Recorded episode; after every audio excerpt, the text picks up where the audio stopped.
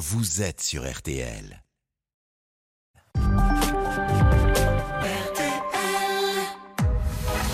22h, minuit 30. Parlons-nous. Caroline Dublanche sur RTL. Bonsoir Caroline Dublanche, heureuse de vous retrouver pour Parlons-nous.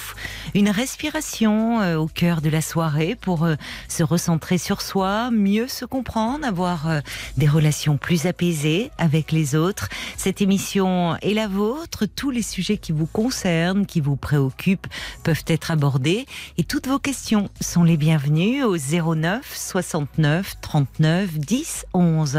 Sarah et Paul sont impatients de vous accueillir à ce numéro que vous pouvez joindre au prix d'un appel local. Marc Bisset est à la réalisation euh, de l'émission. Et comme cette émission, c'est avant tout du lien, du partage, de la solidarité, nous comptons sur vous, sur vos réactions au 64 900, code RTL, 35 centimes par message, ainsi que sur notre page Facebook RTL-Parlons-nous.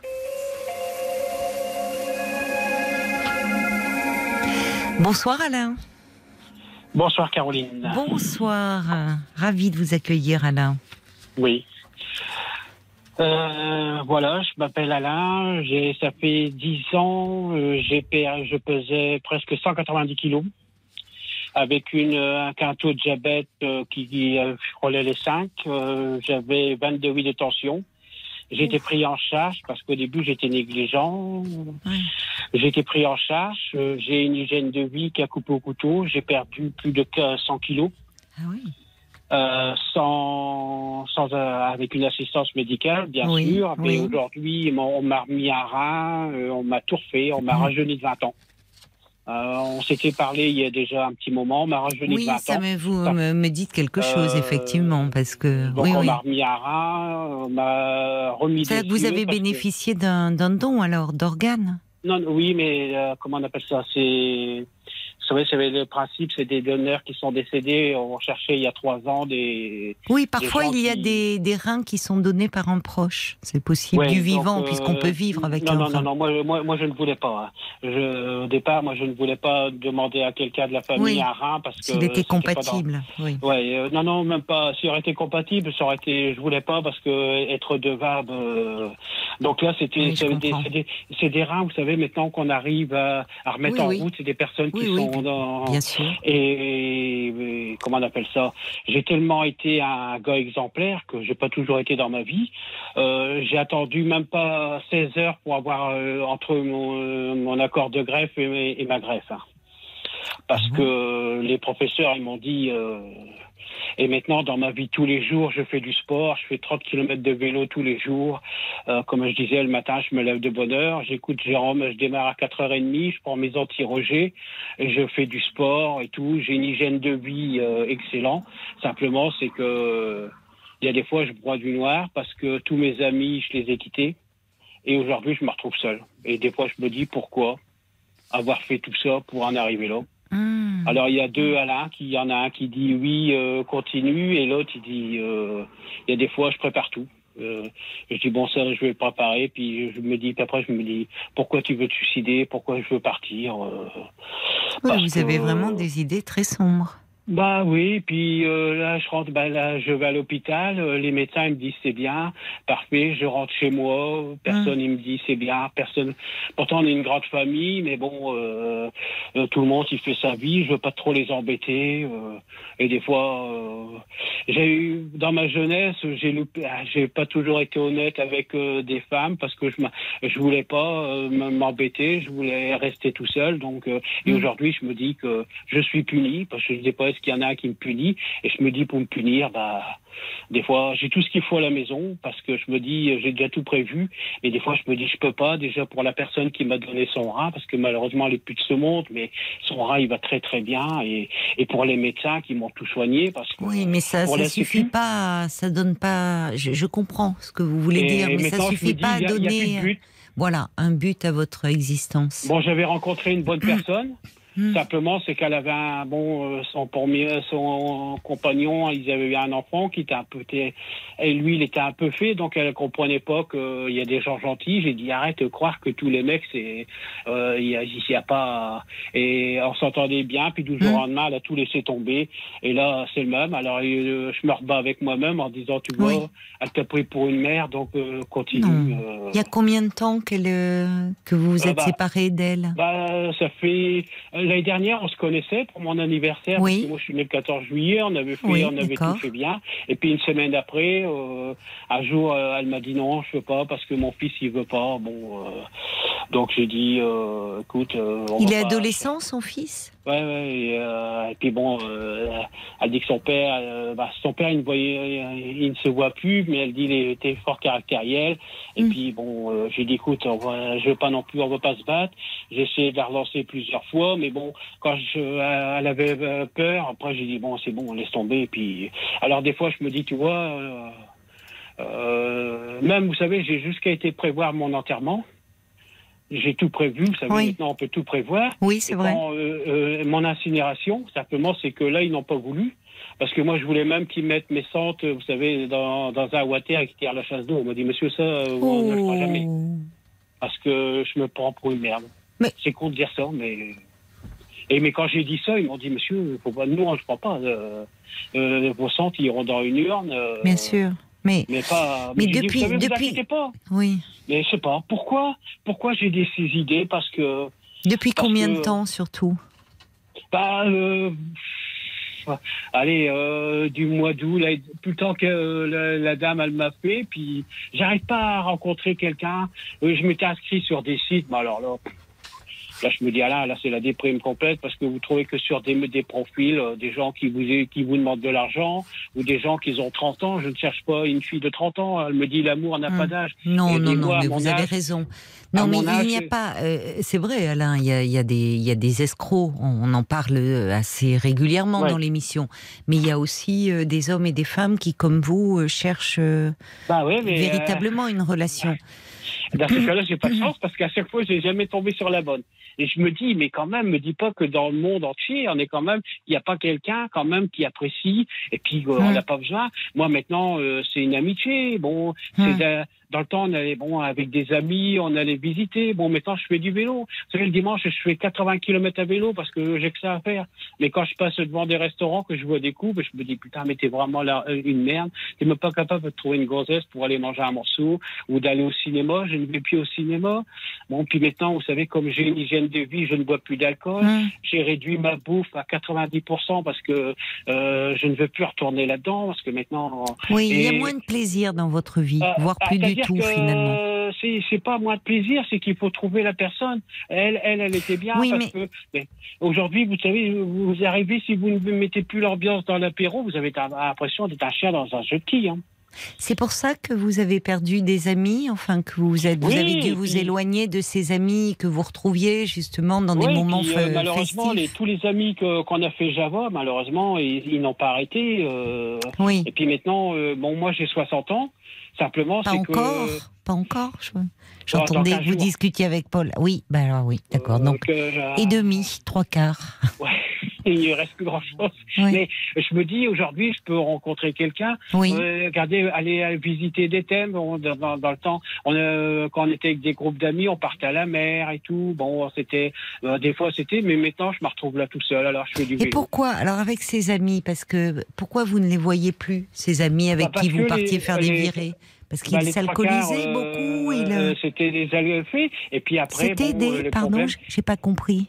Bah, vous- c'est-à-dire que c'est beaucoup qui ne se sont pas soignés aujourd'hui. euh, ah oui, c'est ça, un peu cette vie de patachon dont vous me parliez. Euh, oui, euh, maintenant, euh, là, Mm. j'étais voir un, un gars, il sait plus marcher. Bah, déjà, Mm. il me demandait des conseils pour la grève. J'ai dit, tu sais, euh, stop tout ça. Et là, je, sa femme, elle m'a appelé. Elle me dit, il commence à couper une première orteil. Bah, je dis, oui, mais ah oui, si, avec le euh, diabète. alors, oui, euh, oui. oui, que le diabète, puis le diabète, il faut faire attention. Hein, Oui, maintenant, moi, moi, des fois, je dis au docteur, vous savez, je suis le prostitué qui est devenu curé. Hein.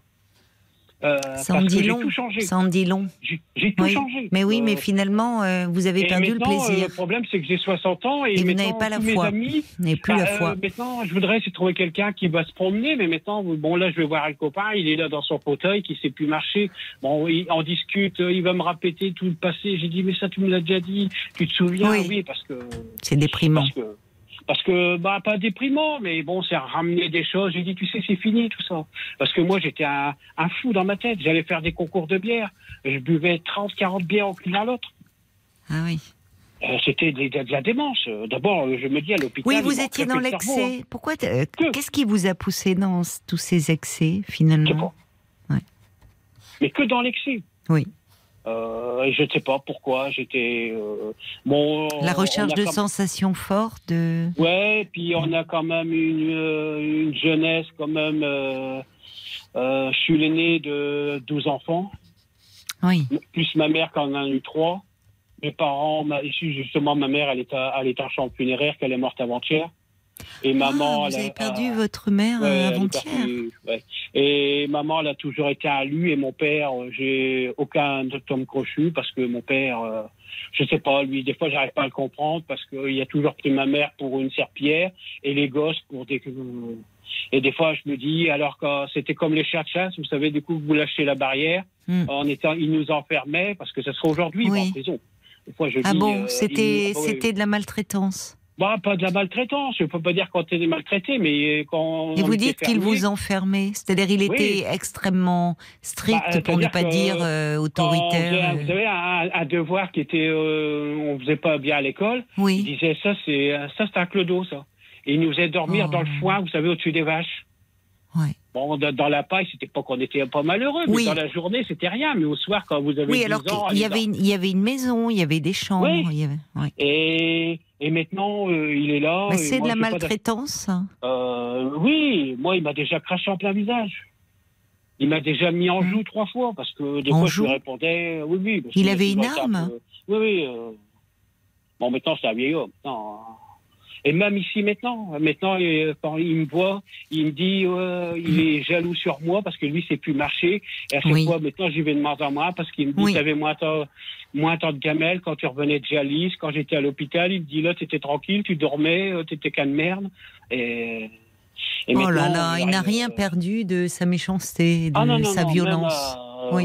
Et encore, c'est parce qu'aujourd'hui, il y, a- un certain âge, sinon il. Il a quel âge, encore, votre père, euh, bah, aujourd'hui? Mon père, il a 86. Oui, oui, mais c'est- vous dites finalement, vous sentez qu'il est jaloux de votre vie. Au fond, de, de, Oui. lui, c'est devenu un vieil homme, et au fond, il envie Et- votre. Et, euh, et aujourd'hui. euh, alors qu'il a eu sa vie. Parce que ma- maman l'a demandé quand même, euh, ici, maman, parce qu'on ne se parle plus, les frères et sœurs, il y a eu toutes des histoires. Mhm. En plus, on a eu un beau-frère avec eux de l'inceste. C'était vraiment pas ça qu'il fallait dans la famille. Donc, il bah aussi, maman l'a demandé, elle avait fait un, un genre de testament que tout le monde, ils se réunissent. Et là, il dit, pour, pour ta mère, il se met dans un coin, il dort. Je dis, bon, tant mieux. euh, Après, de toute façon, on verra. euh. Mais moi, c'est peu. Mais moi, c'est aujourd'hui, c'est, je sais pas. Aujourd'hui, je me dis, euh, maman, elle est partie. À quoi bon Euh, oui. Parce que des fois, quand maman, je lui disais, Oui. tu sais, maman, moi, tu sais, un jour, ça m'arrivera parce que maman, elle me dit, dis pas ça, hein, dis pas ça. Mais je dis, tu sais, c'est moi, il n'y a plus rien qui me. Pas, Qui vous trouver retient la vie Pas, oui, j'aurais, je sais pas, j'ai tant de encore. Il y a des fois, je me dis, il y a encore tant de choses à découvrir à deux, surtout que maintenant, Oui. je fais de la marche, du vélo. Alain, peut- Alain, Alain, euh, ce qui m'intéresse, c'est que euh, euh, il y, a, y a cette envie, j'entends, mais c'est comme si l'envie, maintenant, elle n'était faite, c'était plus pour vous seul, mais qu'il fallait être à deux. Alors que vous m'avez dit vous-même qu'à ce moment-là, avant, auparavant, ça vous intéressait pas d'être en couple. Vous n'y pensiez pas trop. Ah oui. Ah non, Oui. parce qu'avant, c'était. C'était les copains surtout, c'était Ouais, les virées entre copains. Ouais, ouais. D'accord, je comprends. Et comme Euh, aujourd'hui les copains sont plus là, Et puis même des copines. Mais bon, c'était là, il y a- là, j'ai Oui. il y en a une qui m'a, l'année dernière. J'ai dit non, c'est fini, parce que c'était, bon, moi je travaillais dans des dans des milieux quand même assez durs. Dans quel milieu vous travaillez Euh, je, je travaillais dans l'abattage, dans dans l'abattage de bovins. Oh là, Donc c'était quand même des milieux assez durs. oui c'est dur. Donc les filles qui Mm, travaillaient mm, avec nous, mm. c'était c'était des hommes. Oui. euh, des femmes, euh, attention, des jolies femmes, et ils avaient des mentalités d'hommes. euh, et fois, là, il y en a une, elle est veuve, elle m'a rappelé, j'ai dit non, tu sais, c'est fini ce temps-là. Elle me dit, parce qu'on buvait, moi j'étais. Pour tenir, peut-être, pour supporter l'horreur. De quoi? Pour tenir, peut-être, pour supporter. C'est pas Ouais. facile de travailler dans un abattoir, Ouais, d'être bah. euh, confronté à la mort en permanence. Ouais. Mais bon, Oui, c'était votre boulot. fois, mais je dis, vous savez, c'est pas ça. euh, moi, quand je vois, pourtant j'ai travaillé là-dedans, mais moi, je, je peux dire dans ma vie, jamais, euh, je préférais moi être à la- directement à la mise à mort. Parce que moi, quand je donnais la mise à mort, je voulais pas que la mise à mort, c'était clac, clac, clac, clac, clac. Il ne fallait pas que la bête, elle s'en aperçoive. Parce que ça, que je ne supporte pas quand je vois des, dans des, des émissions. Moi, je me dis ça, c'est directement au poteau et tu leur fais le même. Pourtant, euh, je, suis mal placé pour parler. J'ai fait ça. Non, mais je comprends ce que on, vous on- voulez on dire. respecte, euh, il y a un respect. Oui, Euh, bien sûr, qu'il n'y ait bon, pas de souffrance en les tout filles cas. qui ont travaillé là-dedans, Oui. c'était des, c'était des, des cas. C'est pas des, des mauvais filles, mais simplement c'est que là j'ai reconnu. Elle me dit ah si. Alors déjà bon, euh, j'arrive, elle me verse de la bière. Elle me dit bah tu me dis pas que tu bois. pas. Ah, je dis avec moi. Je dis Oui, non, je oui. dis c'est fini. Si tu vois si c'est ah non, je dis je peux pas. Et je peux pas. Euh, Vous êtes, bon, vous êtes solide hein, mentalement pour euh, te- tenir, parce que justement beaucoup de gens replongent justement Ah parce oui, que non, parce non, que non. ce qui est terrible quand à un moment avec l'alcool, c'est que hum, pour s'en libérer, ça veut dire souvent il faut rompre avec euh, son cercle habituel de Ouais. d'amis, enfin de gens, de, de, de Mais- connaissances, et c'est Le dur. problème, le problème, c'est que moi ici, chez moi, je ne bois pas d'alcool. Oui. Vous buviez Euh, avec eux en fait quand vous étiez euh, le, le- Voilà. un côté festif. Oui. Moi, ici, j'habite à la frontière belge. J'étais voir déjà pas un copain. D'où les concours de bière, ou euh, c'est Ouais. ça. Oui. euh, et puis, euh, des fois, je lui dis, mais pourquoi on, bu, pourquoi on buvait? Mais c'est toi qui me payais un verre. Bah, je dis, ouais, mais j'ai dit, mais tout ça, alors maintenant, j'ai dit, non, non, tu vois, c'est fini. Il me dit, moi aussi. Hein. Ben, je dis, oui, oh, je peux plus. Non, non, puis je ne saurais plus. Et j'ai tellement été dans le fond du trou, parce que j'ai vraiment été mal, parce que déjà, je voulais, à, à l'hôpital, je voulais que m'euthanasie. Hein. Alors quand vous arrivez à l'hôpital, que vous lui dites, écoutez, moi j'ai travaillé là-dedans toute votre vie, vous me faites paver, vous me faites, euh, il n'y a pas pour longtemps, vous prenez un scalpel, mais alors quand j'ai été dire ça, ils m'ont fait passer devant un psychologue. Après j'étais suivi parce que... Oui, j'allais vous demander justement. Vous, Bah oui. vous avez été suivi à ce moment-là. Et après, la- cette dame-là, elle était super gentille, Oui. ce que je disais. euh, et après, bon, dans les hôpitaux, moi, après, je suis parti à Lille, euh, j'ai été greffé, puis après, on ne s'est plus vu. Et quand j'ai essayé de la recontacter, parce qu'il y a un moment, je voulais quand même la revoir, Oui, on m'a dit, euh, on ne la fait. connaît plus. Ah, Et après, on avait rencontré, euh, elle avait été remplacée de par une petite jeune, mais bon, je lui dis, c'est pas, c'est pas ça que je recherchais. parce Vous l'avez rencontrée, là, sa remplaçante? Oui, mais. Vous n'avez pas avait- accroché avec elle on n'a pas accroché, puis Hmm. elle était. C'est pas la, c'est pas que je reproche la jeunesse, mais bon. euh, Oui, non, mais vous aviez besoin de quelqu'un qui ait un peu de euh, vécu, Ma- enfin. Marie, vous- c'était Marie. euh, Oui. bon, on se connaissait. Elle avait quand même un certain âge, et puis on avait expliqué deux trois choses. Tandis qu'elle, je lui dis, c'est pas qu'elle fait, mais on peut pas expliquer une, euh, une vie de, de- comme j'ai eu à une, une fille de 25 ans qui pouvait être ma fille.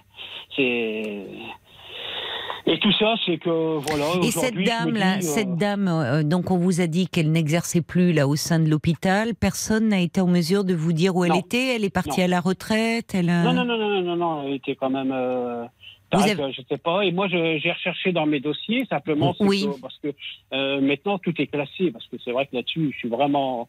Des fois, quand il arrive, il me dit Vous êtes un exemple. Maintenant, je classe tout, parce qu'avant, je m'occupais de rien, vous savez. Moi, Mais j'étais C'est-à-dire que pendant, au fond, dans tout, il y avait beaucoup d'excès dans votre vie. Et il y avait quelque chose, il y avait quelque chose de l'ordre déjà d'un comportement très autodestructeur, Ah, ouais. mais qui passait Déjà, par euh, euh, vos excès. Je roulais sans contrôle technique. Euh, vous voyez, des trucs bêtes, parce que des fois, je dis Non, mais c'est pas si bête que ça. Vous jouiez avec les limites en permanence. Je recevais mes impôts, vous lui déclaré vos impôts. Moi, je marquais à l'inspecteur, euh, il est trop tard, les impôts, je les ai bu, euh, à repasser l'année prochaine, je, vous les mettrais de côté. Le lendemain, il venait chez moi, euh, et puis euh, le courant, je le payais pas. Oui, c'est ça. Alors j'attendais, puis à un moment j'arrivais, j'ai pas de courant chez moi. J'ai eu l'EDF, il me dit bah monsieur vous ne payez pas.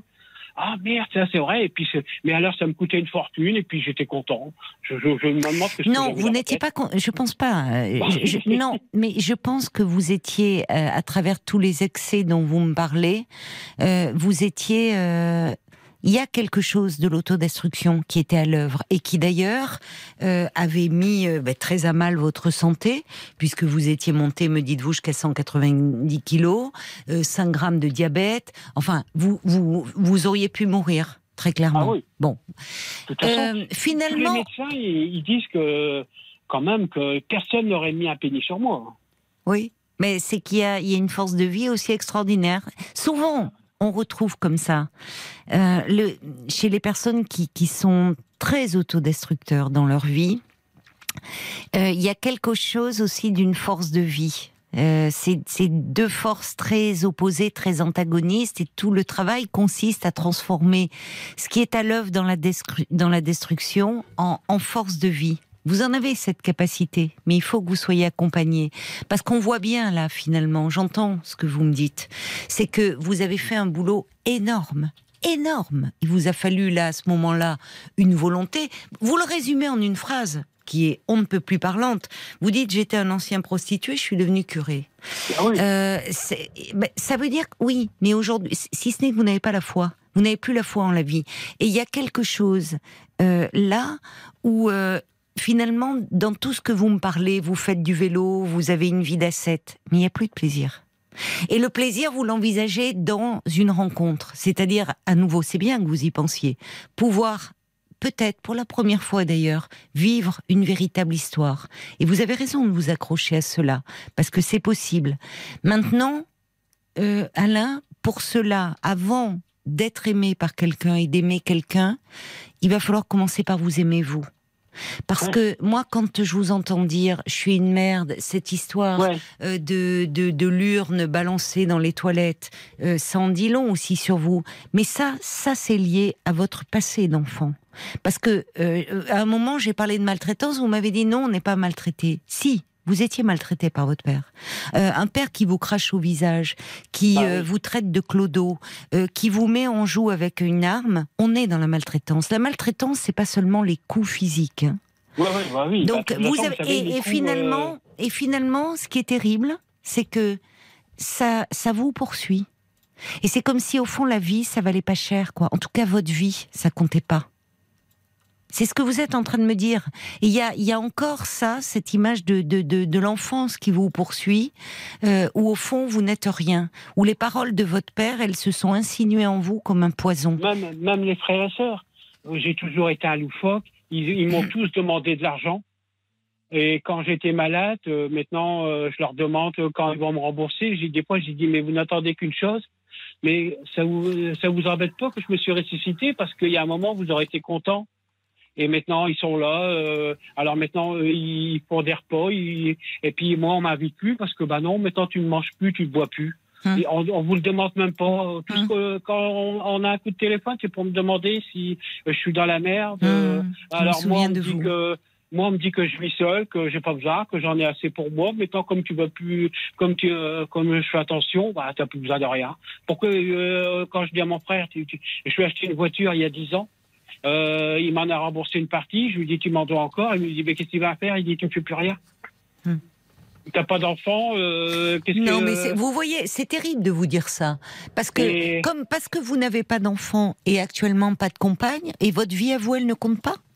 Bah votre vie, elle compte. Elle compte. Alors des fois, je me bats avec moi-même. Alors moi, il y en a euh, le le bon, il dit bats-toi pour lui, pour lui montrer. Oui, c'est ça. Puis l'autre, il dit, tu vois, ils prennent vraiment pour un con.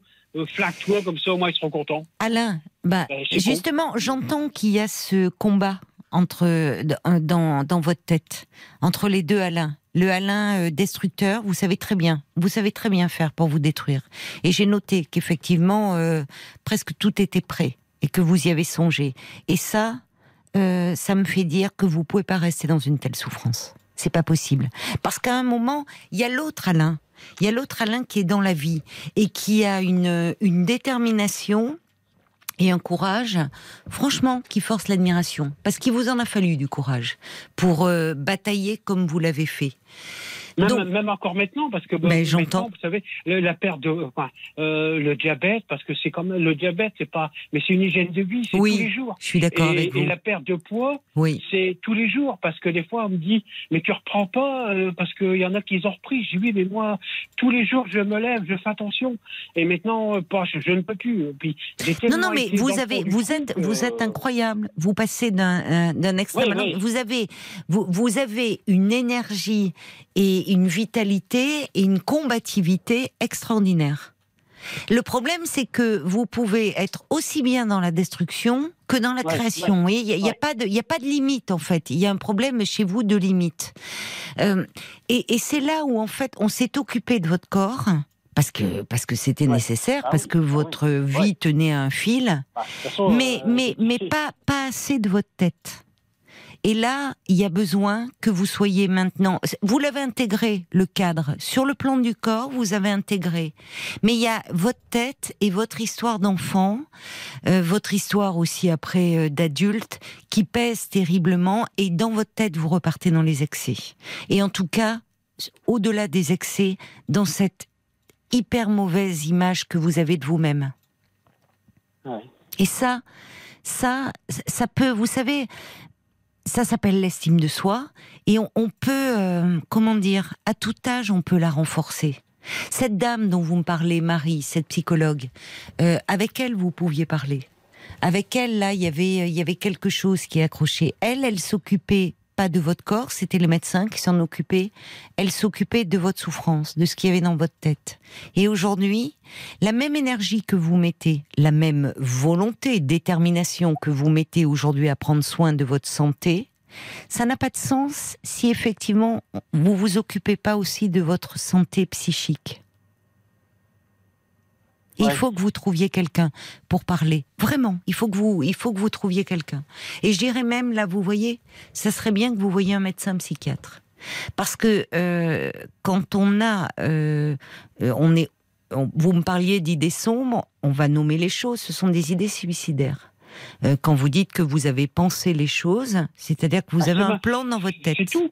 Tout était marqué. Tout, c'est-à-dire à base de médicaments, j'ai un voulez cahier dire. qui est là, j'ai marqué tout, merci, euh, tout est prêt. J'avais même été, vous voyez, jusqu'à où je vais, j'avais été chercher ma carte grise de ma voiture parce que ma nièce, euh, elle, elle en avait pas. Je lui avais- j'ai- j'ai- et quand je suis rentré dans la maison, j'ai dit, mais qu'est-ce que tu veux?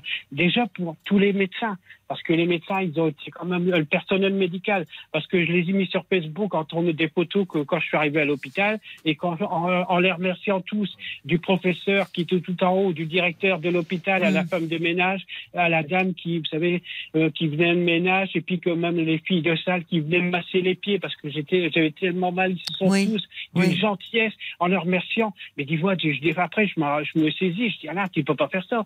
Demain, tu vas dire qu'on va me dire que je me suis Oui. suicidé, dire Oui, lui, j'entends. avec tout ce qu'il a fait. Je- J'entends Alain, Et- mais pour le moment, j'entends qu'en fait, ce qui vous retient, c'est euh, ce donneur.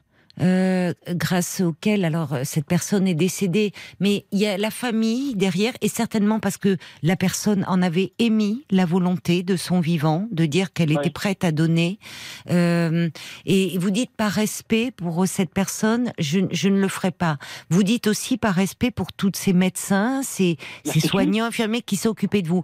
Mais moi, je, veux, je voudrais vous dire, Alain, que j'entends ça. Mais à un moment, ce que je crains, c'est que le Alain, vous êtes, il y a, il y a ces, ces deux aspects de vous-même. Il y a des pulsions de vie et des pulsions de mort qui sont à l'œuvre. Comment chacun de nous. Et parfois, les pulsions de mort, elles peuvent prendre le dessus. Et, et bien malgré nous. Et là, elles sont à l'œuvre. C'est pas rien de préparer déjà, d'avoir tout préparé. Et je ne voudrais pas qu'un jour mauvais, un jour où finalement il y a quelque chose, eh bien qu'elle prenne le dessus. Et que tout ça, finalement, euh, ça soit anéanti en un seul instant.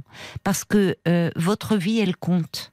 Et là, il faut que, de la même façon qu'à un moment, il y a eu une urgence euh, médicale, vitale, qui vous a fait accepter l'aide du corps médical, et, et Dieu sait si ça a été rude et douloureux.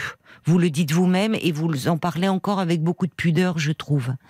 Alors, de la même façon, aujourd'hui, il faut s'occuper de, de votre souffrance morale. Vous pouvez pas rester comme ça à souffrir autant. et, et je vous coupe, mais c'est ça qui me faisait le plus peur, c'est que le- l'autre moitié de moi, la mauvaise, il parce que je voulais, des fois, je vous écoute le soir, j'écoute les gens, Oui. et je me dis, mais si t'appelles, le, mon mauvais côté, ils vont me dire, si t'appelles Caroline et tu lui expliques ça, elle va pas, elle va pas te dire fais-le parce que c'est pas son but. Euh, Des fois, vous voyez, je, où je pense. J'ai dit Mm. bon là, le bon, il a dit ici, appelle-le, elle va te conseiller, elle va dire, elle va faire. C'est quand même, euh, je vous écoute, vous êtes une fille, euh, bah, une fille, euh, une dame formidable. J'ai dit mais elle va, mais l'autre là, il disait, euh, ça fait déjà plusieurs fois que j'appelle. Puis après, j'ai dit et si elle te dit de pas le Je faire? souviens Elle va pas te le. Et c'est quand même, c'est- bête de dire ça, mais il y a un moment, j'avais, euh, je me dis, elle, elle, elle va pas te dire, euh, si, si, vous avez raison. euh, maintenant, euh, faites-le tout de suite, comme ça, demain matin, vous serez tranquille, parce que. Non. Mais c'est vrai que même, mais qu'est-ce qu'il y a, c'est qu'on revient encore dans la, dans l'histoire de ma jeunesse, c'est parce que je suis obligé de garder ça pour moi, parce que Oui. quand j'étais en dialyse, j'étais, mais mon père, un psy, quelqu'un qui, parce que bon, il y avait un psychiatre qui était installé dans le village, bon, quand j'étais gosse, et mon père, il les traitait tous de débiles, parce que quand on va voir un psychiatre, vous savez, c'est encore l'ancienne génération, c'est les Oui. débiles Oui. qui vont chez les Oui. euh, Oui. alors, oui. moi, je lui ai jamais dit qu'à à Jean Bernard, parce que ma mère, il y a un moment, quand maman, elle était amputée des deux jambes. hein. Donc, il y avait un psy qui était venu, et après, il dit, euh, ma mère, elle lui disait, elle lui disait pas trop, parce qu'il disait, c'est les débiles qui vont chez les.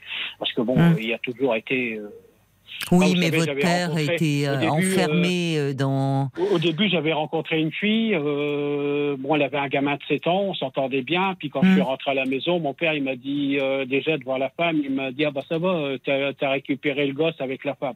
Oh. Bon, elle, elle a pas apprécié. Bon, Mm. euh, mais... Et puis après, je suis tombé dans les excès. Après, j'ai rencontré Oui, oui, j'entends. gens, euh, Alain, je vais vous dire, en fait, c'est pas, c'est, c'est pas avec votre vie qu'il faut en finir. C'est euh, avec cette mauvaise image que vous avez euh, de vous, avec cette idée que je le, c'est pas rien de se considérer comme une merde. Et ça, ça vient, c'est- c'est- cette partie-là, cette violence, parce que finalement, la violence de votre père, euh, vous êtes en train, il y a, il y a une part de vous qui la retourne contre vous-même. Bah oui. Ouais. Et c'est pas vous qui êtes violent. Vous, vous n'êtes pas violent. On rencontre souvent ça chez les enfants qui ont été euh, victimes de violences. Et parfois, ils, ils s'en veulent à eux-mêmes. Ils peuvent être amenés, une fois adultes, à commettre Ouais. euh, des actes violents ou agressifs.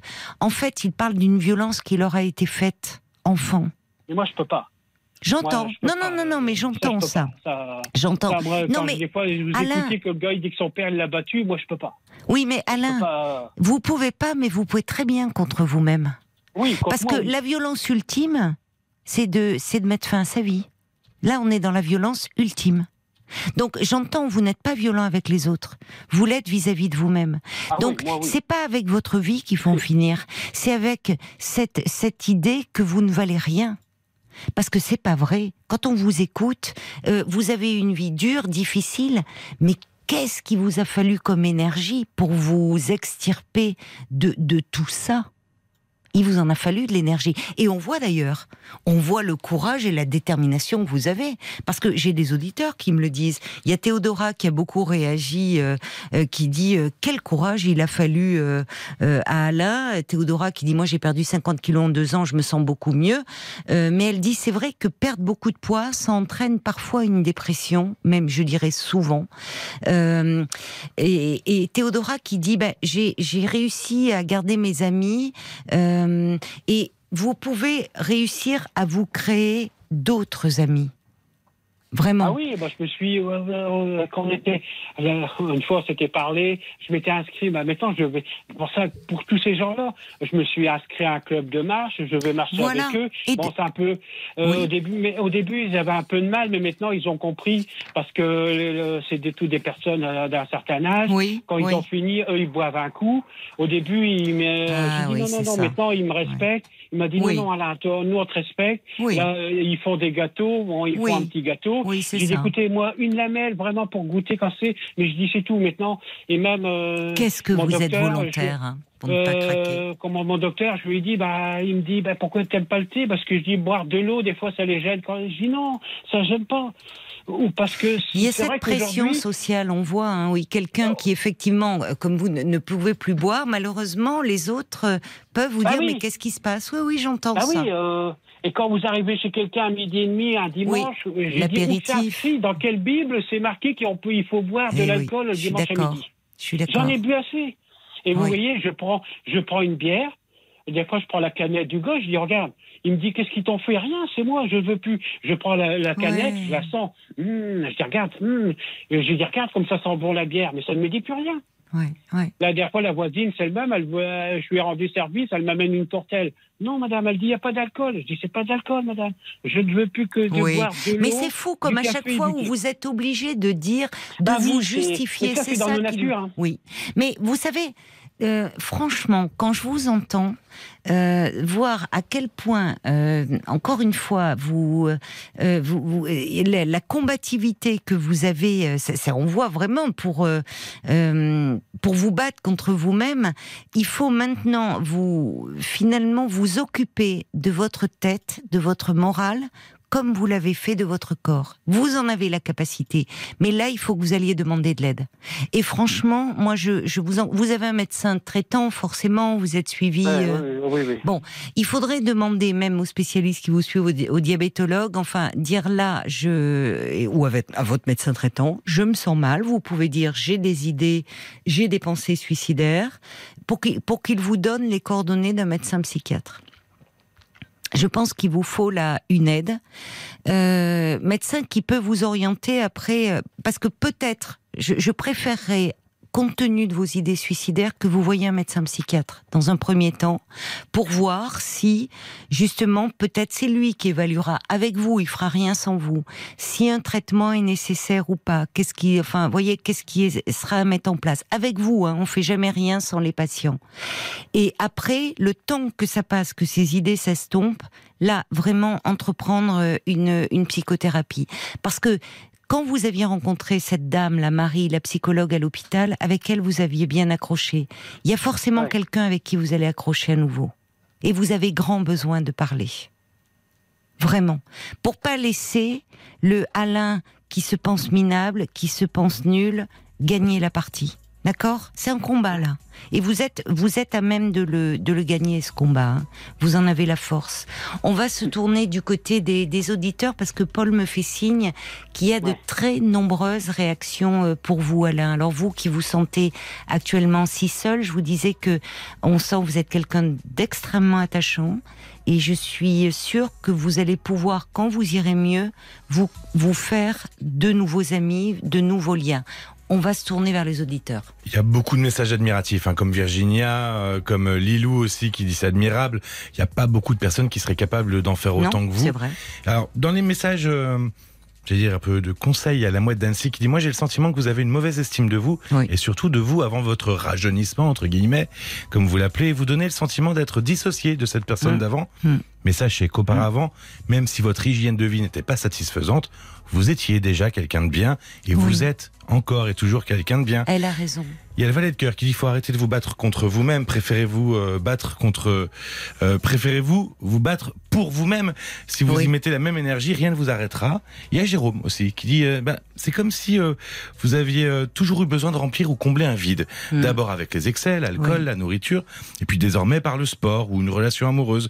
Mais ne devriez-vous pas commencer par être un peu plus ok avec vous-même? C'est ce que le suivi thérapeutique, en tout cas moi, m'a apporté, euh, dit Jérôme. Oui, oui. Il y a Sébastien qui se reconnaît dans votre histoire aussi. Moi, je suis comme vous, j'ai pas de limite. Je dépasse toujours jusqu'à ce qu'il soit trop tard. Et même si on peut réparer, c'est ce que vous avez fait. Et vous le savez, c'est toujours plus difficile euh, quand on n'agit pas forcément euh, à temps de réparer les choses. Donc, euh, euh, n'attendez pas. Il y a Isabelle aussi, avant de pouvoir rencontrer l'âme sœur. Bah, appréciez-vous vous-même. Oui. Vous êtes courageux, déterminé. Vous pouvez après vous inscrire à des clubs, euh, chercher à rencontrer des gens, mais surtout, n'oubliez pas que l'on ne peut pas plaire à tout le monde aussi. Il faut, il faut pas, le faire- il faut pas l'oublier ça. Ah oui. Il y a Alain, il est très touché. Hein. Il dit vous n'êtes pas le seul à vous battre comme ça. Hein. Vous avez pas une once de méchanceté. Vous avez une conscience incroyable. Il vous manque juste euh, un peu de force pour supporter vos propres doutes. Ben, il existe des thérapeutes qui peuvent vous aider. Donc vous devez être persuadé euh, que euh, faut et que vous avez besoin d'aller chercher de l'aide et vous devez y aller. Oui, moi je, je retiens. Merci, hein, merci vraiment euh, à, à tous les auditeurs là qui sont intervenus parce que je, je, je, je trouve euh, leur réflexion extrêmement euh, sensible, pertinente. Je ne sais pas ce que vous en pensez, Alain, de tous ces messages qui sont pour vous. hein. C'est pour vous, Alain. C'est qu'il Oui, oui, faut le prendre comme un cadeau, là. Eh oui, ça vous émeut.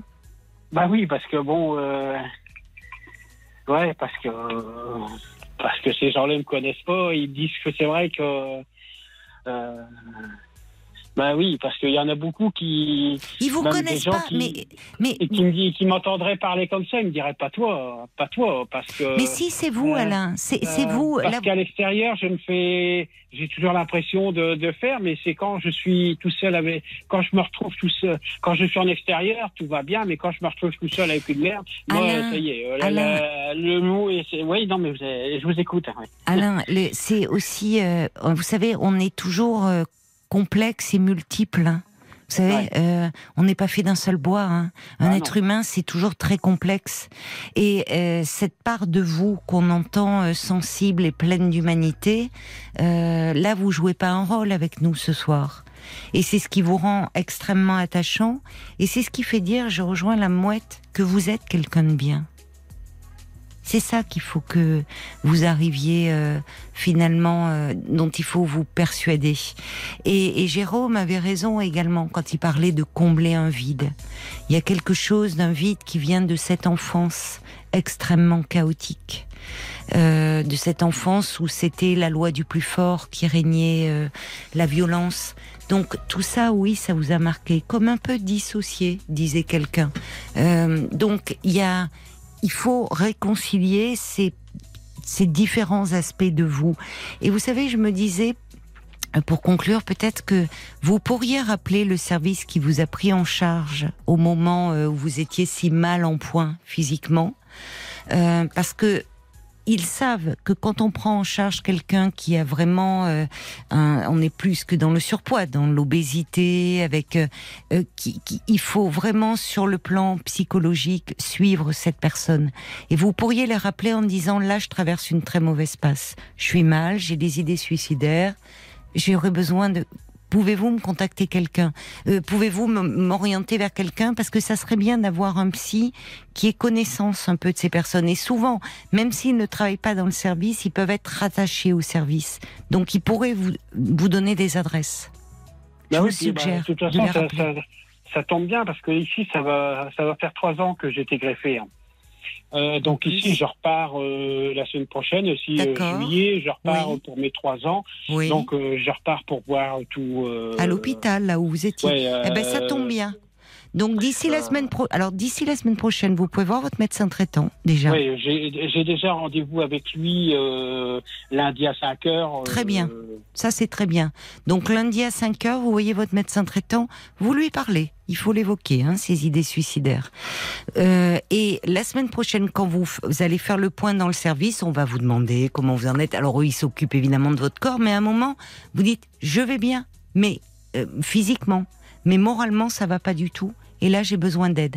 Et vous leur demandez des adresses. Ils vont certainement euh, s'occuper de vous, enfin, en tout cas, vous orienter vers des psys un peu spécialisés. D'accord?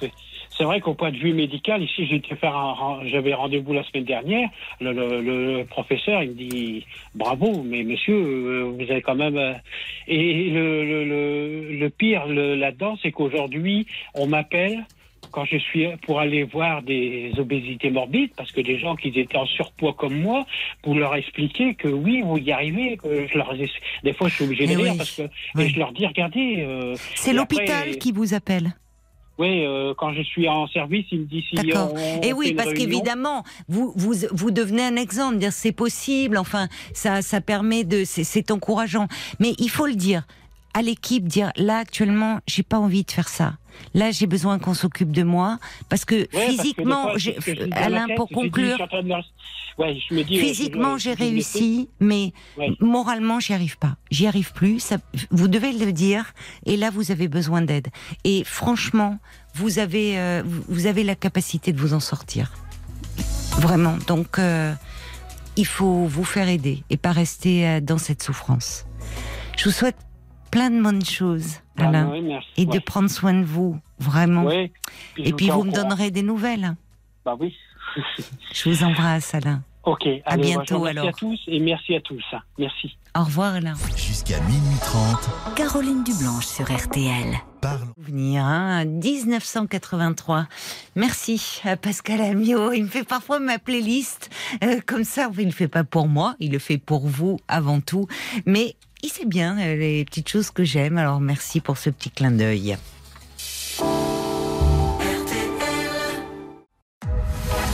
Jusqu'à minuit 30, Parlons-nous. Caroline Dublanche sur RTL.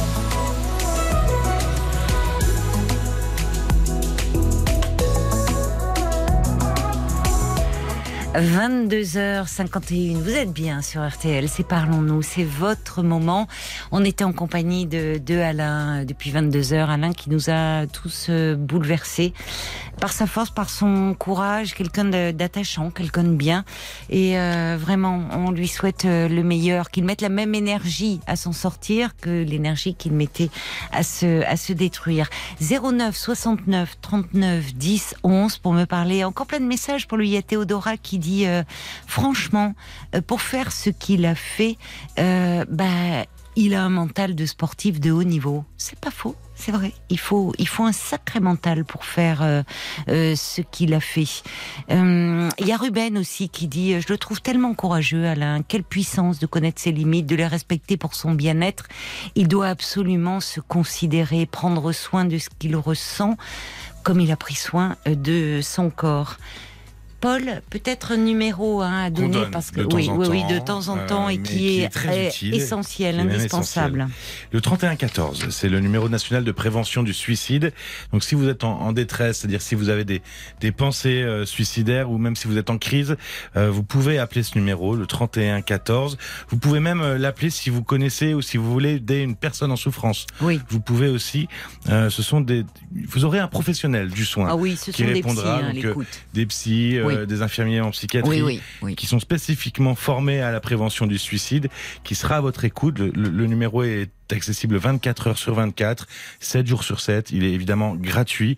Et, euh, et vous avez aussi le site internet 3114.fr où euh, vous avez euh, plein de ressources pour, euh, pour euh, mieux comprendre les choses et, et pour des conseils pour euh, surmonter aussi les crises. Donc n'hésitez pas, 3114 et 3114.fr. On va le, on le répétera ce numéro parce que il sauve des vies et il faudrait que tellement, on aimerait tellement que les personnes comme ça qui, qui passent à l'acte euh, puissent parler parce que euh, il y a quelque chose à tuer, il y a quelqu'un à tuer, mais certainement pas elle, mais le nul qu'elle pense être. On l'entendait euh, quand on entendait euh, Alain. Allez, on va maintenant euh, accueillir euh, Mathilde. Bonsoir Mathilde. Bonsoir. Bonsoir et bienvenue. Merci. Je suis très intimidée. J'étais hyper à l'aise avec Paul et là, c'est. euh, Ah bon Bon. Je sais pas comment je dois le prendre. je Non, rigole. pardon, Mais non, mais je vous taquine. Ben là, là, vous êtes à l'antenne et c'est effectivement Oui, oui, un peu plus intimidant. Euh, Paul, c'est très bien vous mettre à l'aise. Effectivement, vous allez voir. On va commencer. Le plus simple, vous savez, quand on a un peu peur comme ça, c'est de se lancer. Oui. On, on saute dans le grand bain, Mathilde, mais promis, je vous lâche pas. hein. Je, vous, je vous tiens la main. Oui, on y va. On va commencer à parler de ce qui vous amène, des tocs du comportement. C'est ça? Pas de, enfin, plus de vérification, euh, du coup, D'accord. en l'occurrence. euh, c'est ce que j'expliquais à Paul. Ils sont apparus euh, quand j'ai adopté un chat. D'accord. Et enfin, c'était un chaton du coup, c'était en octobre. Et euh, enfin, je sais que ça peut paraître débile en fait, euh, et j'arrive pas à en parler sérieusement. J'en parle toujours avec légèreté parce que, Hum.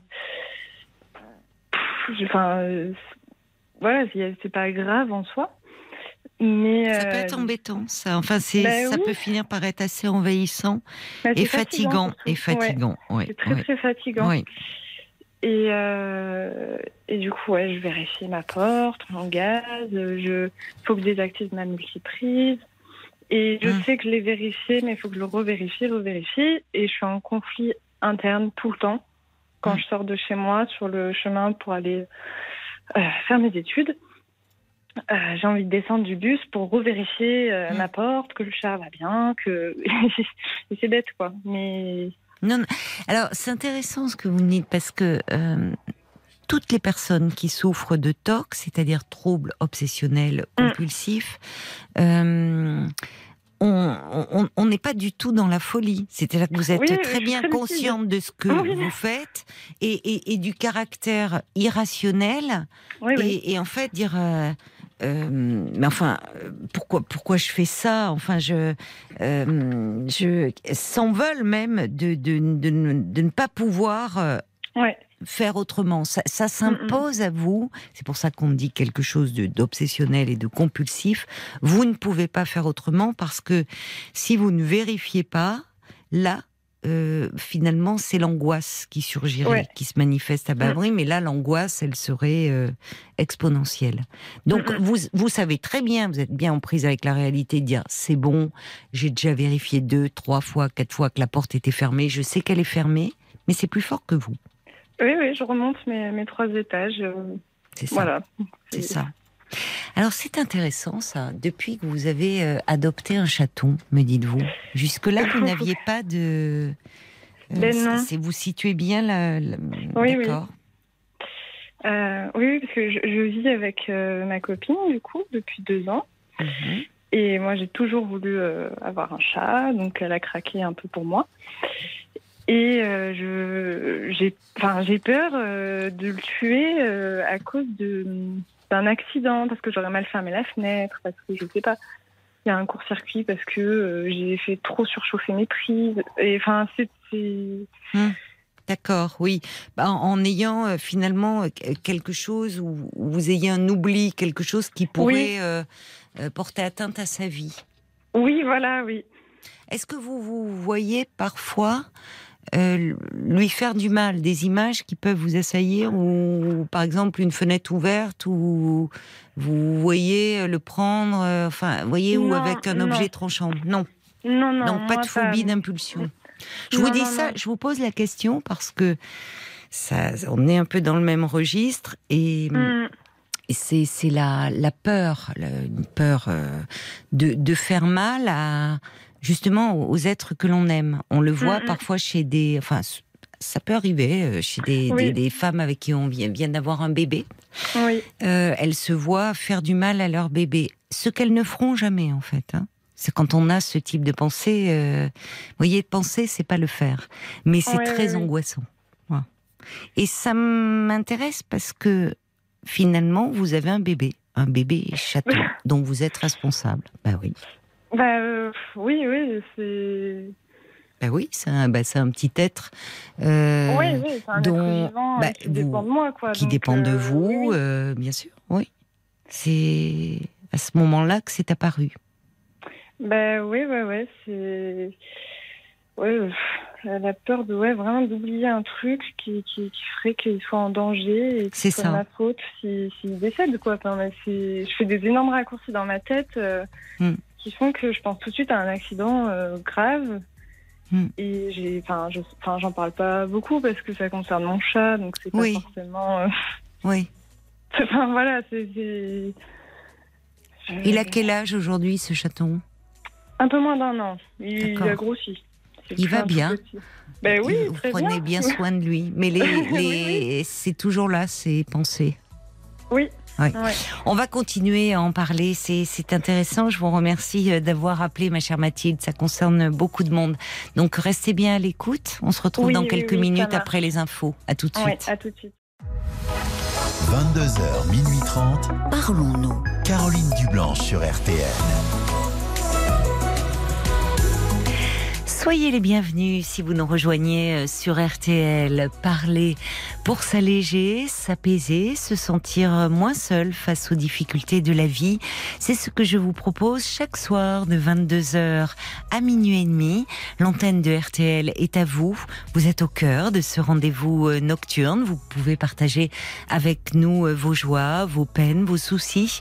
Alors je vous invite à appeler le 09 69 39 10 11 C'est le standard de Parlons-nous et c'est un numéro de téléphone non surtaxé. Et si un témoignage fait écho à votre histoire, si vous voulez partager votre vécu euh, avec nous, témoigner de votre soutien comme vous avez été nombreux à le faire pour Alain, à tout moment, vous pouvez euh, nous envoyer un petit SMS avec les trois lettres RTL au début de votre message, puis vous l'envoyez au 64 900 35 centimes par SMS. Paul est également attentif aux commentaires que vous laissez sur la page Facebook de l'émission RTL-Parlons-nous. Et puis je vous le dis souvent, le plus simple, hein, c'est encore un petit coup de fil au standard. Et vous vous retrouvez comme ça avec nous à l'antenne 09 69 39 10 11. Et nous vous retrouvons, euh, Mathilde. Merci euh, d'avoir euh, patienté pendant, pendant les infos. Alors, Mathilde, je, je peux dire votre âge Vous êtes toute jeune Oui, oui, oui, j'ai 22 ans. Vous avez 22 ans. Vous êtes étudiante En quoi? Oui, pour être travailleuse sociale. D'accord. vous allez prendre soin des autres. Mathilde? Ah, on vous a perdu. Ou je me disais, c'est le fait de cette réflexion qui nécessite un, un grand silence. Non, on a perdu Mathilde. Bon, on va essayer de, de la rappeler. On met une petite chanson, Marc, et puis, euh, et puis on rappelle Mathilde. Cette chanson de Juliette euh, Armanet, Tu me plais, c'est le nouvel extrait de Brûler le feu. Et c'est déjà le deuxième euh, album de Juliette Armanet qui a un talent fou. 22h, minuit 30. Parlons-nous. Caroline Dublanche sur RTL. Et on vous retrouve, ma chère Mathilde. Vous avez, voilà, il y a une petite coupure sur Oui, la oui, ligne. oui. Alors, je disais donc que euh, vous avez 22 ans, vous Oui. faites euh, des études pour euh, devenir travailleur social, Oui, vous vivez avec votre copine oui. et vous avez, euh, vous songiez à adopter un petit chat. Oui. Donc jusque-là, tout allait bien. Si ce n'est que quand enfin vous réalisez votre rêve d'adopter ce petit chat, bah, ce que vous n'aviez pas prévu, c'est que vous vous êtes mise à avoir plein de tocs de vérification. Ouais. Vérifier ouais. que votre porte est bien fermée, que le, vous m'aviez Le dit le gaz, gaz, euh, voilà, Ouais, enfin des trucs euh, Oui. pas, c'est ça. pas, Bah, euh, rationnels en fait. Oui, pas rationnel, mais lié à lui, c'est-à-dire la, la peur que avoir laissé une fenêtre ouverte, euh, Oui. enfin, Oui, et que par votre faute, par votre oubli, Oui. euh, ce petit chat ne meurt. oui, Ah. oui, oui. Et euh, là où, enfin, ce que je vis pas forcément très très bien, euh, c'est que moi, mon père était, enfin, il a été diagnostiqué schizophrène il y a 10-15 ans. Oui. Et donc moi, de me retrouver dans une sorte euh, d'irrationalité lucide, Oui. Enfin, ça fait du coup un mélange. euh, Dans votre à la fois tête. j'ai peur de tuer ce chat que j'aime profondément. Oui. En même temps, j'arrive pas à contrôler mon, euh, mes actes, enfin, de, de vérifier Oui, parfois les trucs. Plus, ouais, après. Oui, je comprends que ça soit très ça- compliqué. Parce ouais, que ça s'empile un peu, quoi. Bah, parce que déjà, je, je vous le disais, euh, si vous voulez, les, les personnes comme vous qui ont des tocs euh, euh, se rendent parfaitement compte de l'absurdité hein, de leurs agissements. Euh, Enfin, euh, c'est ce qui fait souffrir d'ailleurs parce que euh, c'est vous vous vous rendez compte que c'est irrationnel, que c'est absurde, mais vous ne pouvez pas y renoncer parce que sinon, là, l'angoisse, elle serait massive. C'est Ouais, une façon ouais, de conjurer une angoisse. Mm. Et j'ajoute, euh, Mathilde, c'est ça n'a rien à voir avec euh, euh, la pathologie de votre père. Oui, la oui, je sais, schizophrénie, on est dans ce qu'on appelle les psychoses, où il y a une euh, dans la, la- la- la- la- dans les euh, si vous voulez, il y, a, il y a trois grandes structures de personnalité. Il y a les névroses, euh, les, les dépressions, les phobies, euh, il y a les psychoses, la, pa- la paranoïa, la schizophrénie, euh, et puis il y a la, la, la, la perversion. Donc vous, vous ne- ça n'a rien à voir, mais je comprends. C'est-à-dire que euh, vous dites ce côté irrationnel, ça vous ramène euh, Ouais. à ce que vous avez connu. Parce que Mm. votre père, me dites-vous, a été diagnostiqué il y a seulement 10 ou 15 ans, donc très tard pour sa schizophrénie. Euh, oui, oui, oui, Parce oui. que ça- la schizophrénie, ça commence jeune. Oui, en, fait, euh, enfin, il avait déjà des symptômes. Oui, euh, c'est ça. Voilà. Enfin, après, moi, c'est de ce que m'a raconté ma mère, parce que j'ai pas forcément de souvenirs. Euh, Vous n'avez pas elle, elle- vécu avec lui? Si, si, si. Mais euh, moi, quand j'étais petite, je me rendais pas forcément compte Oui, de ce bien sûr. normal ou pas normal. Bien sûr. Et euh, elle, à ce moment-là, elle connaissait pas du tout euh, cette pathologie et elle pensait qu'il était un peu excessif, quoi, on va Mhm. dire, Hum, dans ses angoisses, dans ses. Mais euh, ouais, en, en 2006, ouais, donc ouais, il y a que là, ça, ça a complètement pété. Il a décompensé, on dit. Ouais, C'est-à-dire, oui, il a eu un, Mm. un état délirant.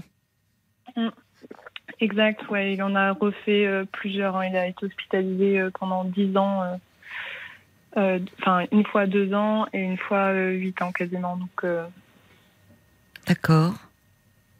donc euh, ça, enfin, il, est stabilisé aujourd'hui? Non, Non, non, non, non. du tout.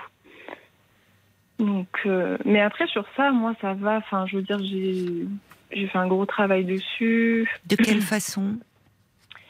Euh, bah, il y a eu un épisode où, avec ma sœur, on était présente. Et euh, du coup, il y a eu toute une histoire de juge pour enfants. Un épisode où il a, oui, il y a eu quelque chose de de, de grave dans Euh, son comportement. Ouais, enfin, c'était pas. euh, enfin, oui, oui, oui.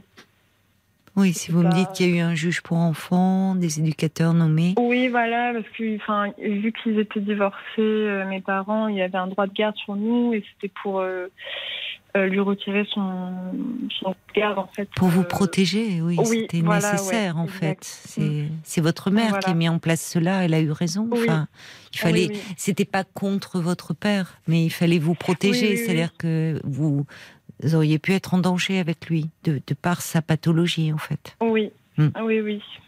Et euh, oui, oui, on s'est retrouvés voilà, une fois pendant une semaine chez lui euh, euh, à cause de ce droit de garde et il, il délirait complètement pendant une semaine, donc Ouais. ça a été euh, Ça devait être très angoissant pour vous. Ouais, Bah oui. oui, oui. Vous aviez quel âge à ce moment-là? eu, j'avais 14 ans. Hmm. Donc après, il y a eu tout un staff enfin, Autour de vous. pour moi, quoi. Oui, oui, oui. Oui, mais il y a des euh, images qui restent, qui demeurent et, et qui sont incompréhensibles et qui créent, suscitent de l'effroi. Ça fait peur, la maladie mentale. C'est très angoissant, enfin, une personne qui est en crise. Euh, si elle a oui, des après, euh, hallucinations, des perceptions, des propos. Ah oui, oui, non, mais là, oui, oui, il y avait tout, Mm. Voilà, tout package, si je puis dire. Mais euh, moi, euh, j'ai l'impression d'avoir fait un peu mon deuil, en fait, si vous voulez. Mm. Et d'être très, très, très détachée euh, de, de, de ça. Enfin, bon, même si des fois. votre deuil de quoi De mon père. De. De ce qu'il était avant, de ce que vous avez oui, connu ouais, ou de l'image que je me faisais peut-être aussi, de, de, de ça, quoi. Donc, euh, même si maintenant, des fois, il m'énerve encore parce qu'il fait n'importe quoi, mais euh, c'est moins euh, oppressant. Hmm. Et là, du coup, j'ai ces tocs qui me ramènent à. À votre anxiété, à, à votre angoisse. voilà. Oui. Oui, Enfin, exact. qui ouais. vous ramène à ça indirectement. C'est intéressant ce que vous dites. Mm. C'est-à-dire que euh, il y, a, il y a quelque chose euh, qui se déguise, qui se manifeste par ces tocs, qui vient frapper à la porte de votre conscience Mm. Euh, et qui vous ramène finalement à cette idée de la folie, de l'angoisse, du côté irrationnel, euh, et qui du Ouais. coup vous angoisse un peu plus. À un moment où vous êtes, où vous devenez, vous me parlez de, de, de votre père, euh, à qui on a diagnostiqué une schizophrénie. Et vous, finalement, à travers ce petit chat, vous devenez responsable. Vous avez adopté Oui. un petit chat, vous devenez Oui. responsable d'un petit être. Ça vous Mm. renvoie donc d'un chaton qui, par définition, est vulnérable, qui dépend de vous pour euh, euh, pour sa survie. Alors aujourd'hui, il a un an, Euh, mais donc vous en êtes bien occupé, vous, il a bien grandi. Mais à un moment, c'est ce poids des responsabilités qui, il y a quelque chose qui remonte de votre histoire à vous, certainement. Vous savez, Euh, en fait, l'inconscient, il, il nous, il, nous, il nous envoie comme ça des signes à travers euh, euh, les rêves. Mais si vous voulez, il faut jamais analyser les choses au premier degré parce qu'il est beaucoup plus malin que ça. Et il nous envoie, c'est toujours déguisé. Euh, ça, ça nécessite toujours une interprétation. Et c'est pour ça Mhm. qu'il est important d'être accompagné par quelqu'un qui Oui. peut vous aider à décoder ce qui est en jeu.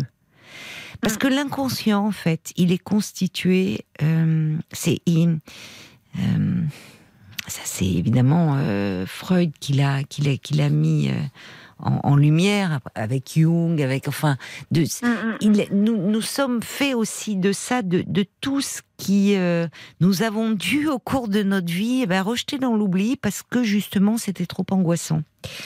Et finalement, euh, toutes ces choses-là, ben, elles ne cessent de frapper à la porte pour se faire entendre, euh, pour euh, essayer de passer justement les barrières, la censure de la conscience. euh, Mm, mm. elle se déguise.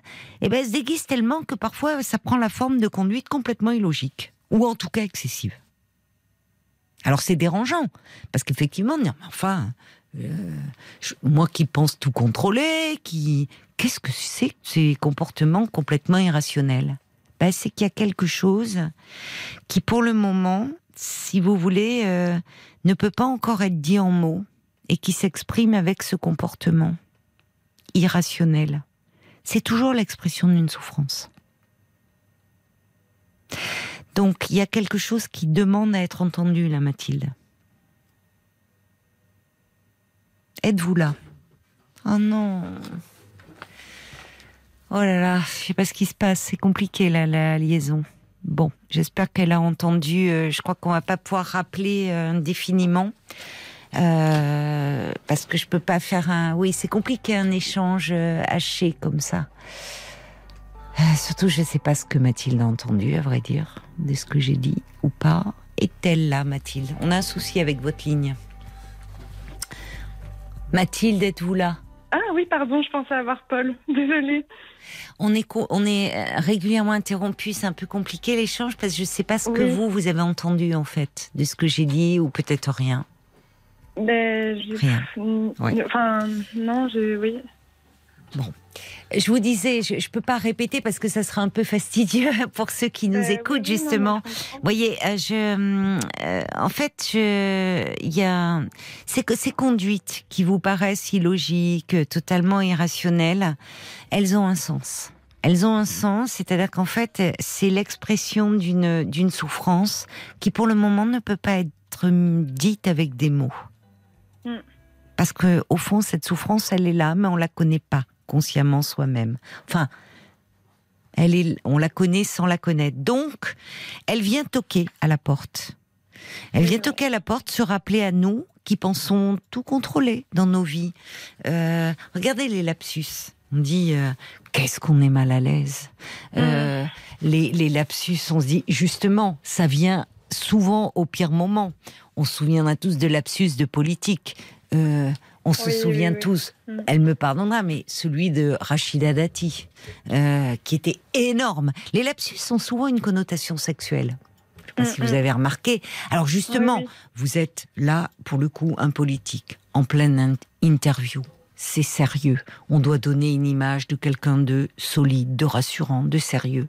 Et qui finalement, au lieu de parler d'inflation, parle de fellation.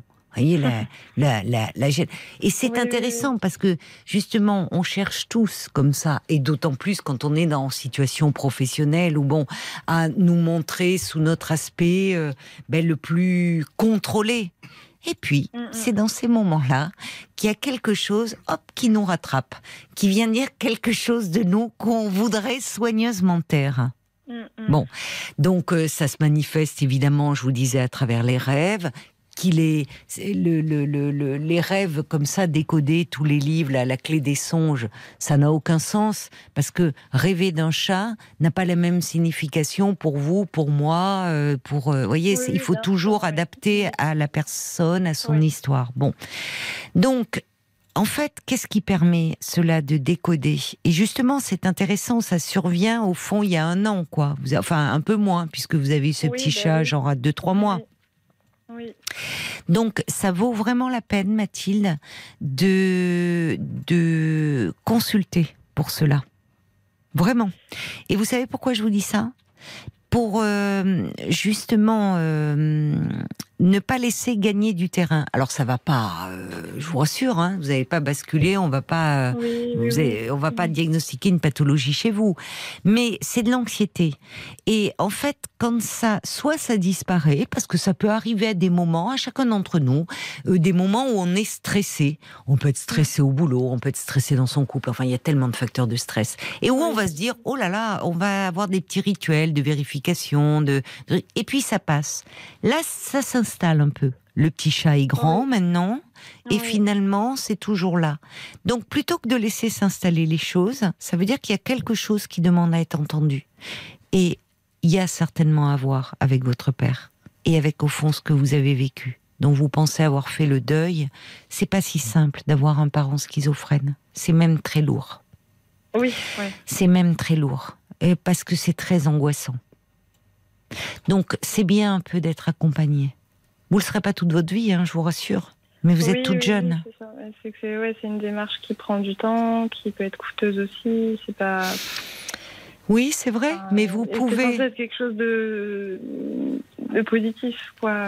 Ce, ce Oui. pas- Ça va vous alléger aussi de quelque chose qui pèse là. Ça, ça toque, ça vient. Pourquoi on dit toque Ça vient toquer à la conscience. Et Ouais, ça s'impose de plus en plus. Moins on veut l'entendre, plus ça s'impose. Hum. Ça serait dommage de laisser ça. Euh, en plus, j'entends le métier auquel vous vous destinez, travailleur social. C'est Oui. pas rien. Vous allez euh, sur votre chemin rencontrer d'autres formes de souffrance, d'autres expressions, mais il faut être costaud, il faut être solide. Je ne dis pas que vous ne l'êtes pas, hein, Oui, oui. mais il y a des situations qui peuvent à un moment vous renvoyer de plein fouet des choses difficiles. Alors franchement, euh, autant ne pas laisser s'installer ça et aller en parler. Oui. Alors, c'est un coup, oui, il y a les centres médico-psychologiques, mais parfois les délais d'attente sont Ouais, assez longs. long. C'est long. Hum. Pas, alors, pas toujours. Il peut y avoir. euh, ça dépend un peu du secteur. Il y a sinon, euh, effectivement, un, un- si c'est un psychothérapeute, psychologue, euh, il n'y a pas de remboursement. Ils ont fait des expériences pilotes ou pour les étudiants Mm. notamment, Ouais. où vous avez, je sais plus si c'est 3, 5 séances rem- remboursées, Euh, mais huit. Ouais. 8, mais on va pas loin. hein. Enfin, 8, c'est Bah oui, mieux que rien, me- mais on va pas loin, Oui. quoi. Enfin, Ouais. avec 8. Vous pouvez voir euh, un, un médecin psychiatre, pour le coup, parce que euh, qui euh, euh, qui fait des psychothérapies, hein, bien sûr. C'est pas c'est pas pour qu'il vous prescrive, voyez, un traitement, oui, oui. mais parce que là, il peut vous faire une feuille d'assurance maladie aussi. Oui, oui, c'est remboursé, mais enfin, les psychiatres, c'est pas. Enfin, c'est pas quoi les psychiatres? Enfin, moi, des expériences que j'en ai eues, voilà, c'est très personnel, mais. Euh, Enfin, ça n'a pas été eux qui ont été le plus à l'écoute euh, quand j'en avais besoin et ils ont. Enfin, voilà, Alors il faut trouver la personne, je vous dis, un psychiatre qui n'est pas dans la prescription uniquement, et il est important s'il est dans la prescription Ouais. qu'il soit à l'écoute de, de, de la personne qui vient le consulter. Mais il y a des psychiatres qui, qui sont aussi psychothérapeutes. Vous voyez, quand on parle de psychothérapeutes, il y a des psychologues et des psychiatres. Mm. Voilà, c'est dans ce sens-là que je vous disais. Et par rapport au fait que vous me dites ça a un coût, ce que j'entends. hein. Mm, mm. Alors vous pouvez aussi trouver un psychologue ou avec ces huit, séances, huit premières séances prises en charge, ça serait bien que ça se euh, poursuive parce qu'il y aurait beaucoup à dire en termes de santé publique et de prévention justement, et qui peut après, au vu de votre situation, adapter le tarif de ces séances à votre situation. C'est-à-dire que je le dis souvent, alors il y a des gens qui disent ah bon, ça est à la tête du client. Non, c'est c'est pas une histoire de tête du client. C'est qu'effectivement, la thérapie, ça a un coût et que Mm. quelqu'un qui est étudiant ou quelqu'un qui est au chômage, quelqu'un qui est en invalidité, Oui, ouais. eh bien, Mm. effectivement, on peut adapter euh, des, des, des, des- faire des consultations à, à des tarifs moindres que quelqu'un qui a une activité qui lui rapporte bien sa vie. C'est aussi ça la Mm. solidarité finalement. Voilà. Oui. Ouais, Donc, euh, franchement, euh, je, je, je- ça pourrait passer. C'est pas, pas le problème. Je trouve que c'est pas rien d'avoir un, un parent qui est dans la psychose. Ça pèse. Et Oui, oui, ne oui, le oui. sous-estimez pas. Et alors j'entends ce que vous me dites au départ, vous en parliez d'une façon pour vous, on en rigole de ces tocs, de sur un mode un peu léger. Mais et, et, bah, Laurent Baffy en avait même fait une pièce qui était très drôle, mais derrière ça, il y a une souffrance. Donc ne mettez pas le couvercle dessus parce qu'elle mérite Mm. d'être entendue. Vraiment. Bon, bah. Il y a Bambi qui dit votre chat il est à l'abri entouré d'affection, mais euh, mais euh, finalement euh, peut-être que là il y a aussi une tentative pour vous de tout ma- maîtriser. De il y a Mm. quelque chose qui demande à s'exprimer, donc ça vaut le coup de de se pencher là-dessus. On va aller voir du côté de la page Facebook parce qu'en général ça parle à beaucoup de monde les les TOC, les troubles obsessionnels compulsifs. Alors, je, je vous lirai après euh, une, un ou deux messages euh, de conseils pour aider euh, à s'en sortir. Mais j'ai Jérôme qui dit 14 ans, c'est un âge où l'on n'est plus un enfant, mais où on ne maîtrise pas encore le monde des adultes. Vivre ces événements à cet âge, ça n'a pas dû être anodin. Est-ce que ce serait euh, la peur de la maladie de, de votre père qui serait euh, rassuré par le fait qu'on est capable de s'occuper d'un animal? Euh, Est-ce que les TOC auraient une vocation de conjurer la peur d'être soi-même malade? Voilà, c'est beaucoup de questions, euh, mais visiblement il reste il y aurait une peur enfouie euh, qui serait là en filigrane. Et puis il y a la mouette qui dit un peu la même chose. Est-ce que vous n'auriez pas euh, comme une peur de ne pas être capable de vous occuper de votre chat du fait d'une angoisse inconsciente, de perdre la raison, à l'image de ce que vous avez pu voir de votre père et ressentir à ce moment-là, euh, étant Mm. jeune? Mm. Voilà, c'est des questions que les auditeurs posent. Alors. Sur les, les conseils, j'ai Valérie qui me dit moi je me suis débarrassé de mes tocs grâce à une psychanalyse. Euh, Ah oui. On en revient. Je viens d'une Ah. famille très dysfonctionnelle avec une mère anxieuse et dépressive et également prendre une grande distance avec ma famille m'a m'a beaucoup aidé. Et puis j'ai pas Padou qui est dans le voilà c'est c'est plus pratique. Antoine, Euh, ah non, pour le coup, je pense pas. C'est pas doux, pas doux, mais euh, il était pareil. Je vérifiais 20 fois les portes, le gaz, les fenêtres, les robinets. Mm, Je mm. faisais demi-tour pour revérifier. Et j'ai une technique Ouais. qui m'évite de faire euh, demi-tour. C'est lorsque je ferme la porte, je me filme avec mon téléphone en disant euh, le jour et l'heure. Et je filme l'action de clencher la porte, c'est ce qu'on dit dans l'Est. Mmh. Et lorsque l'angoisse monte, eh bien, je regarde la vidéo et ça me rassure et je fais plus demi-tour. C'est peut-être idiot, mais c'est ce que j'ai trouvé pour ne pas perdre des heures en vérification. Mm. Ouais, il se filme. Oui, mais parce que derrière ça, en fait, et vous l'avez dit vous-même, Mathilde, il y a une grande fatigue. Ça crée une grande fatigue psychique. Bah, ça ça absorbe que- beaucoup l'énergie de conjurer l'angoisse. Oui, oui, parce que du coup, euh, moi, je- enfin, je le fais à ma, enfin, avec les techniques que je trouve. euh, Et chacun a c'est des de techniques. tout oui. conscientiser, quoi. Je conscientise que tel truc est fait. Je- Mais c'est que dans on le fait tellement de manière euh, anodine, normalement, que moi, ça me rajoute Mmh. une charge mentale. Mais euh, évidemment.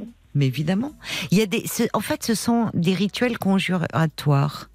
Oui. Euh, et, et si euh, il y a comme ça beaucoup de personnes, si et, et notamment tout ce qui est de l'ordre de la vérification, il y a des personnes qui ont besoin de compter jusqu'à un certain nombre et, et qui ont le sentiment que si elles font pas, il y a des catastrophes terribles qui vont Mhm. s'abattre sur elles-mêmes ou sur leurs proches. Elles savent que c'est absurde, comme vous. Oui, oui. Elles savent que c'est.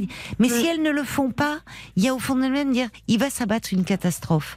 Donc tout ça, ça, vous dépensez une énergie psychique énorme dans tout ça. Ah oui, Énergie, oui, mais oui, oui. énergie que vous auriez besoin de mettre dans votre vie plutôt. Oui. Paul, une dernière. Bah oui, c'est la mouette pour vous rassurer. Elle dit j'ai eu plusieurs psychiatres formidables qui me faisaient tous uniquement de la psychothérapie. Voilà. Et puis j'avais un autre psychiatre pour les médicaments. Allez-y sans peur ni a priori.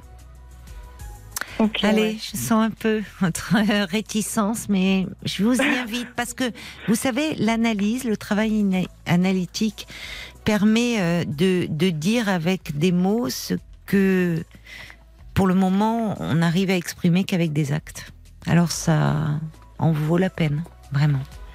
Ouais, ouais, ouais, je vais y, enfin, je vais y réfléchir parce que bon. Voilà. enfin, Et puis une caresse à votre petit chat, il s'appelle comment? Gisèle. Isel. Gisèle.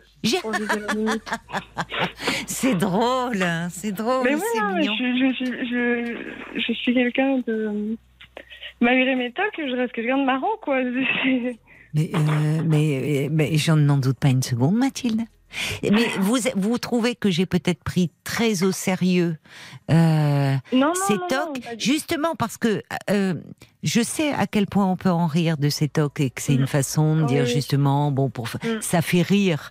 Euh, on en fait, bah, je vous dis, on en fait des pièces de théâtre, on en fait des films, on en fait des reportages. C'est toujours bon. Mais je sais aussi que euh, derrière, il y a une souffrance qu'on ne peut pas exprimer. Donc euh, c'est Oui. pour ça que je l'ai pas pris Ouais. sur le mode de l'humour avec vous. Non, mais, Mais oui, je oui, ne doute pas que vous ayez une personnalité euh, qui a de l'humour. Euh, et je l'entends avec le nom que vous avez donné à, à ce petit chat.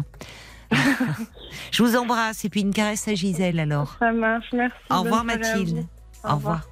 Jusqu'à minuit 30, Caroline Dublanche sur RTL. parlons-nous. Ce soir en musique, après Spando Ballet ou maintenant Zucchero et Paul Young, Sansa una donna sur RTL.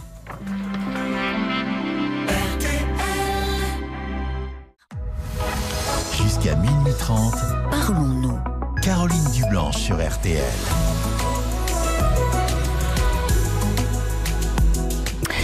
Peut-être que vous-même, vous avez souffert euh, de TOC à un moment donné euh, dans votre vie et racontez-nous euh, comment, ce qui vous a aidé peut-être à en sortir ou qu'est-ce qui se passait pour vous, qu'est-ce que vous avez compris de votre histoire? Parce que là, on peut surtout pas plaquer des explications. chacun parle de lui de façon intime à travers ce symptôme. 09 69 39 10 11.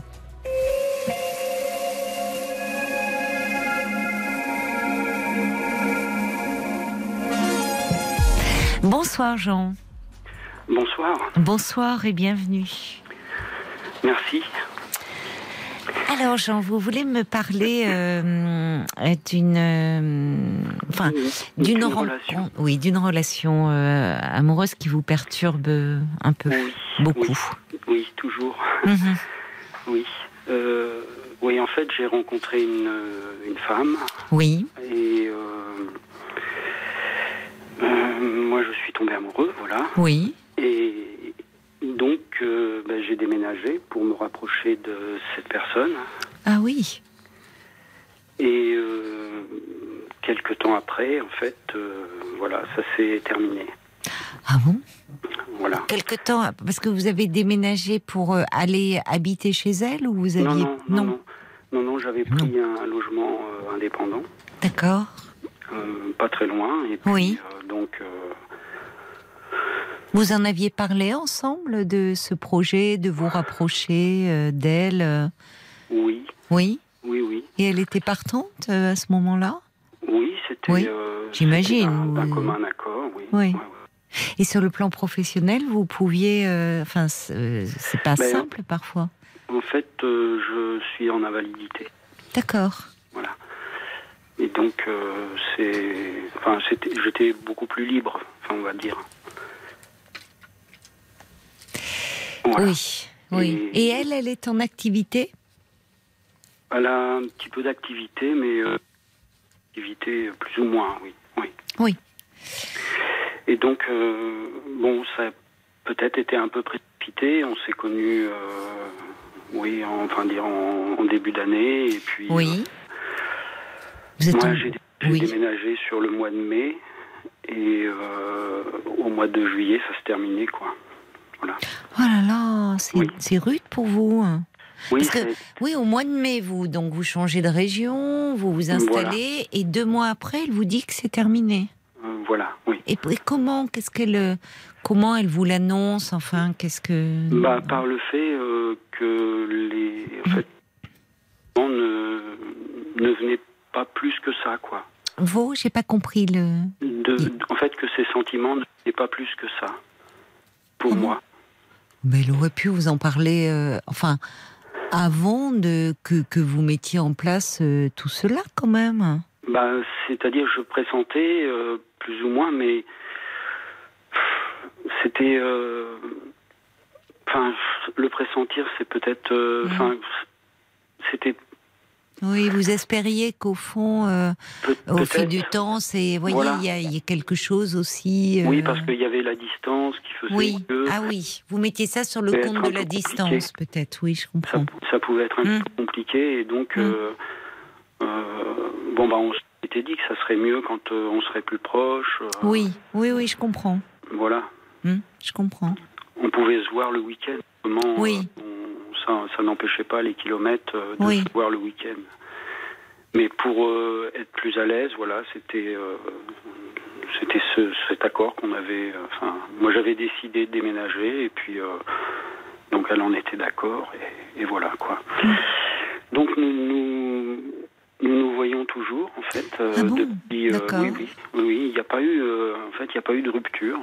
D'accord. Comment Enfin, vous le eu- vivez vous? Oui, il y a eu rupture sur eu rupture, euh, si le vous plan voulez. sentimental? sentimental, hum, moi je le vis euh, bah, pas trop bien parce que j'ai fait, euh, oui, j'ai- fait une dépression. Après la rupture? Oui, les, les mois qui ont suivi, oui. Mhm. Euh, et puis euh, donc, euh, elle m'a aidé aussi. Elle m'a, elle était toujours là, elle était toujours présente quand j'avais besoin. Ah oui, même quand vous étiez mal, en dépression, elle était Oui. là pour vous. Oui, oui, oui. Oui, donc elle a, elle a beaucoup d'affection pour vous. Elle, elle tient à vous, vous comptez pour elle. Euh, oui, Ah oui, pour être là euh, dans, bah, dans une amitié, voilà, dans une amitié. dans une amitié. Hum, D'accord. Euh, Le souci, en fait, c'est pas. Enfin, on, on, on se voit, comme je vous dis, on se voit toujours. euh, Mhm. On, on fait des activités ensemble. euh, on, on prend des repas ensemble. Enfin, et puis euh, ça arrive, voilà, qu'on se soutienne un petit peu plus que ce qui devrait être. Euh, voilà, on Ah franchit. donc euh, oui, vous franchissez. C'est-à-dire que par moment vous redevenez amant.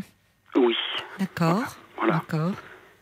Et donc, bon, elle me dit que pour elle, c'est clair, c'est c'est de l'amitié.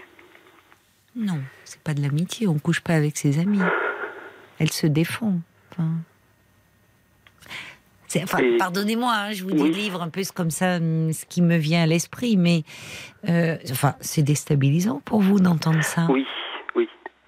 Et euh, donc, euh, bon, on, on sait qu'on recherche aussi, chacun de notre côté, de rencontrer quelqu'un. Oui, mais c'est très compliqué avec euh, la relation euh, que vous me décrivez là. Pour oui. vous, enfin, pour rencontrer quelqu'un, il faut déjà euh, euh, se, se- enfin, se sentir disponible. Or là, euh, Oui, bah, moi, je, voilà, je, je, je sais que ça me bloque. ben, je comprends. Ça me Je bloque. comprends, J'ai rencontré d'autres personnes. Rencontré, Ah oui, j'ai pu rencontrer d'autres personnes, mais voilà, euh, je n'ai pas été jusqu'à euh, une relation plus intime que, que ami- amicale. parce que vous aviez le sentiment de quoi, de trahir, de tromper peut-être cette femme dont vous me parlez? Oui. Oui. Oui. Hmm. Et oui, vous êtes liés. Vous vous sentez, au fond, un peu toujours en couple avec elle, et d'autant plus si il y a de la sexualité encore entre vous. Bah, Oui, Parce que. euh, et s'il y a de la. euh, ça veut dire que s'il y a de la sexualité entre vous, c'est qu'il y a du désir qui circule. ah oui. Ça veut dire qu'elle vous désire. Et qu'elle ne vous voit pas donc que comme un ami. Bah pour elle, si, elle me dit que. Elle se défend. Bah, euh, J'imagine. Enfin, je, elle, elle n'a pas des relations sexuelles avec tous ses amis. C'est pas vrai? Non. Voyez? Non, non, non, oui. Oui, oui. Comme si elle se. Je ne sais pas. est-ce- Comme si elle se défendait au fond de, du, du sentiment amoureux. Enfin. Mhm. Alors moi, bon bah quand euh, c'est sûr quand elle vient me parler que Hmm. euh, elle a rencontré des hommes ou enfin Ah, elle s'en ouvre à vous. ah oui oui oui, on se dit tout en fait. On se dit tout et- bon bah moi j'en ai un petit peu enfin ça me perturbe aussi. Bah, ça et- vous fait mal au cœur. Enfin, ça vous fait souffrir. Ouais ouais, Bah ouais, oui. parce que j'ai encore euh, bah, j'ai encore euh, assez de sentiments Mais oui, mais oui. et je la vois euh, ouais je, je, je l'admire comme femme et ouais Vous l'admirez? Qu'est-ce que vous admirez chez elle? Bah, Ce qu'elle est, la personne qu'elle est. Euh, ouais, sa, sa force, sa gentillesse. Hmm. Ouais. C'est pas très gentil de vous raconter ces histoires avec euh, les hommes qu'elle rencontre. Mhm, oui. Elle, elle n'est pas sans savoir que vous avez beaucoup de sentiments pour elle, j'imagine, non? Oui, elle, elle, Elle le sait. Elle sait tout ça. Bon. Oui, elle sait. Euh, je lui ai, je lui ai même avoué. Et, Hmm. et- et voilà quoi. Mais bon, elle, elle me dit, moi, pour moi, c'est clair. Voilà, c'est, c'est de l'amitié. Bon bah, voilà, ce qui se passe. euh, Moi, j'ai, j'ai du mal, oui. Donc. euh, Je suis un petit peu, ouais, un petit peu perdu, un petit peu. euh, Je, je comprends que vous soyez perdu, Jean, parce que tout ça est, est très déstabilisant. C'est déstabilisant parce que vous ne vivez pas la relation sur le même plan. Voilà, oui. Voilà. Alors, on a toujours été euh, un petit peu en décalage. Oui, Vous voulez. euh, oui, moi, je me suis enflammé. Enfin, je- j'étais, Oui. euh, j'étais dans cette euh, passion. hum, c'est ça. Et, et elle euh, était un petit peu en retrait parfois. Oui. Elle, elle venait, elle pouvait se rapprocher et puis et puis repartir. Euh, on a eu des coupures, euh, des des instants où euh, on, on ne se voyait plus pendant la relation parce que euh, parce que j'étais peut-être trop envahissant, où j'avais cette euh, façon d'être, où je en fait euh, je donnais tout quoi. Mais oui, oui. Et peut-être que ça lui a fait peur de ce côté-là.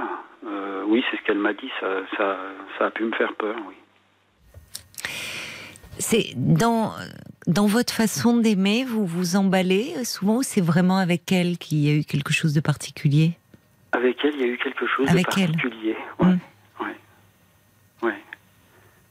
Oui, il y a alors peut-être qu'effectivement euh, elle a euh, il y a euh, dans cette passion, vous me parlez de passion pour elle. Oui. C'est il y, a- il y a pu y avoir dès le départ un, un décalage parce que elle aussi enfin vous vous comptez pour elle. Parce que sinon, déjà, elle ne serait pas, vous n'auriez pas continué à vous voir. Elle, il y a de l'estime. Oui, il y a Euh, il y a de l'estime, elle, euh, elle est bien avec vous.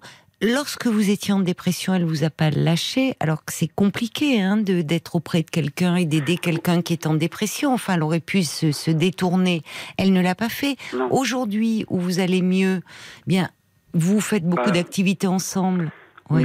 Mieux, il faut le dire vite, j'entends, mais euh, vous, vous, vous êtes euh, amant, euh, donc ça veut dire que au-delà de l'affection qu'elle vous porte, elle éprouve aussi du désir pour vous, parce que Bah, encore une pas. fois, Je- ah ben, enfin, euh, personne ne l'oblige à, à, Non, non, à- à avoir des relations sexuelles avec vous. C'est bien qu'elle en a envie. Oui, oui, oui. Bon, bah, oui, c'est sûr, oui.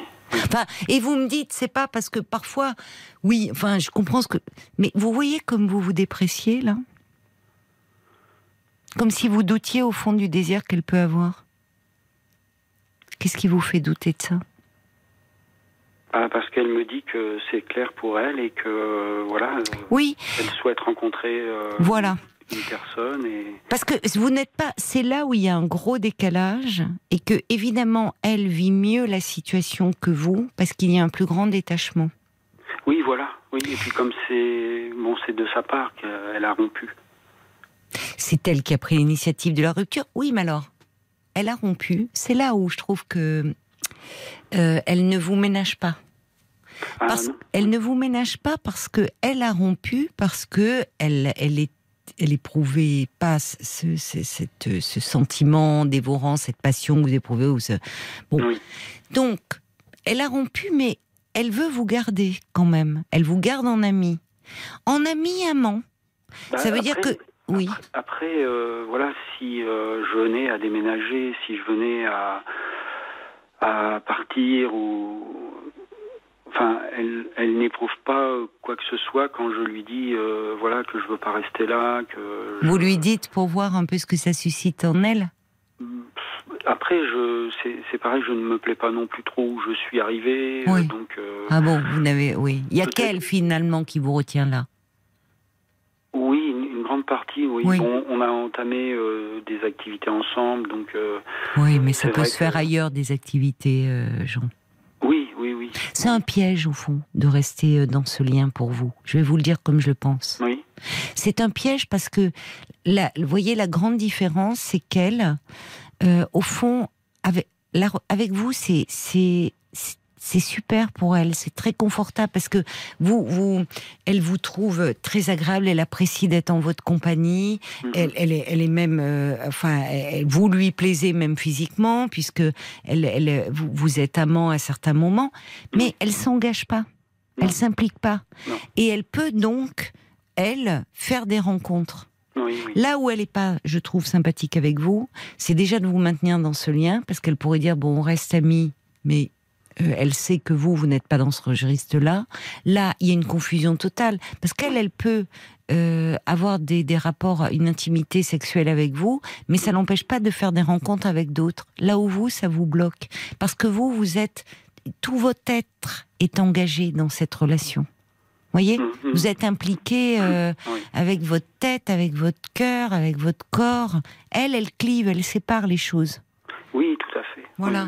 Donc c'est et c'est là où je trouve qu'elle ne vous ménage pas parce que alors en même temps j'entends qu'elle a été là pour vous quand vous alliez mal et donc je pense que vous comptez pu- sincèrement. Mais comme j'ai pu l'être aussi, parce que Voilà. elle peut avoir des moments où elle n'est pas bien et, Oui.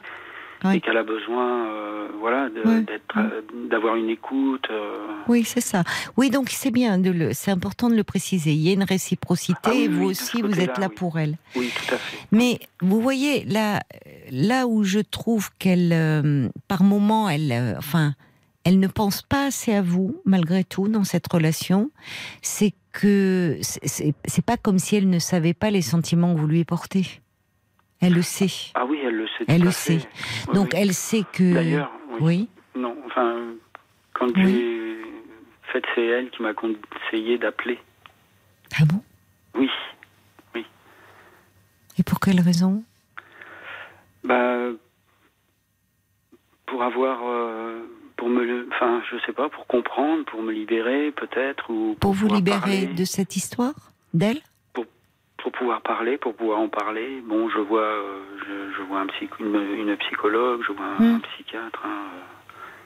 Ça veut dire qu'elle vous pensez qu'elle vous écoute éventuellement, qu'elle elle possible. connaît l'émission et qu'elle pourra écouter en podcast?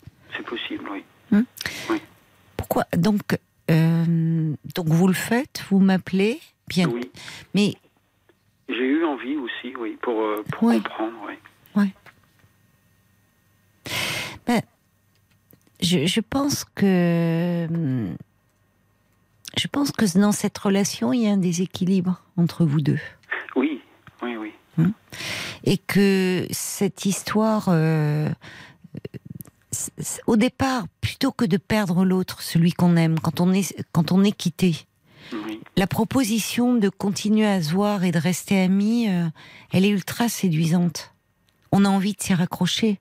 Parce que plutôt que de perdre complètement l'autre, on se dit, je vais pouvoir continuer à le voir. Bah, en fait, c'est de ma part. Oui, de enfin, ma part, elle a euh, accepté. Hein. Oui, elle a accepté. Après, elle me l'a dit. Une... Quand on a une rupture euh, amoureuse, ben, il faut mettre de la distance.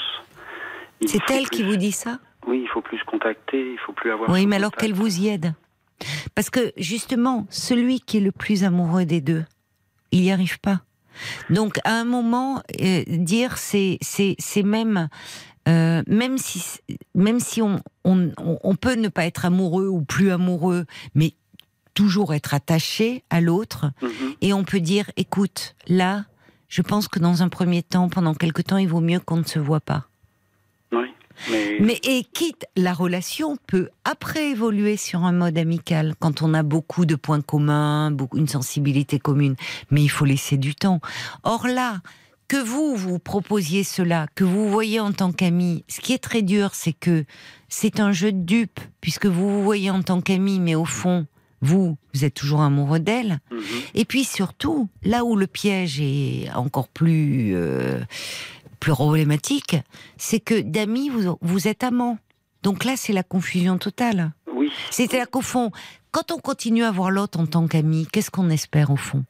Dire peut-être que lui aussi il va s'attacher, peut-être qu'à nouveau on va être am- lui aussi va être amoureux et que l'espoir, ça, ça entretient l'espoir. Oui, c'est entretenir un Et l'entre et l'espoir est d'autant plus entretenu quand on est amant. Oui. Donc comment voulez-vous aller bien? Et d'un autre côté, je ne peux pas me séparer d'elle. Ben si, Je, je ne peux pas Il ne va pas falloir. il va falloir apprendre. Parce que vous me dites vous n'êtes pas bien dans cette région. Oui, C'est elle qui vous retient. Parce que vous, bon, donc vous avez commencé le travail là avec ce psy euh, depuis que vous êtes arrivé. j'en ai vu plusieurs. Bon, après, voilà, c'est Hmm. Une histoire de vie. euh. D'accord. En fait, je suis pas de cette région, je viens Oui. d'une autre région. Je suis arrivé dans un département de cette région. Et ensuite, euh, voilà, j'ai déménagé, euh, donc où je suis actuellement. D'accord. En dehors d'elle, vous avez des amis, vous me dites des activités, mais c'est toujours avec elle, quoi, en fait. c'est- Oui, c'est ça. Ouais. Ouais. Et oui, pour le moment, je comprends que ça soit difficile pour vous d'envisager de vous séparer, parce que pour le moment, en plus, là où vous êtes, toute votre vie gravite en fait autour d'elle, les activités que vous faites, les hormis l'espace avec votre psy. Et ça, c'est bien Mhm. que vous ayez là cet espace personnel. Et vous accrochez bien avec ce thérapeute. Oui, oui, oui. bah, Oui. On, peut parler de cette histoire et Hmm, parler de, hmm, enfin, De beaucoup d'autres choses, j'imagine. Oui. Oui. Peut-être que déjà, il faudrait commencer. euh, va. euh, à imaginer, enfin, de faire des activités un peu en dehors d'elle.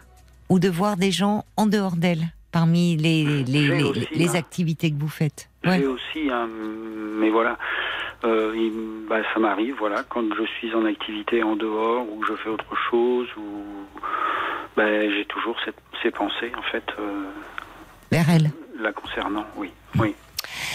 On va continuer à se parler, euh, Jean. Ce sera après les infos de minuit. Ne raccrochez pas, à tout de suite. Jusqu'à minuit 30, Parlons-nous. Caroline Dublanche sur RTL.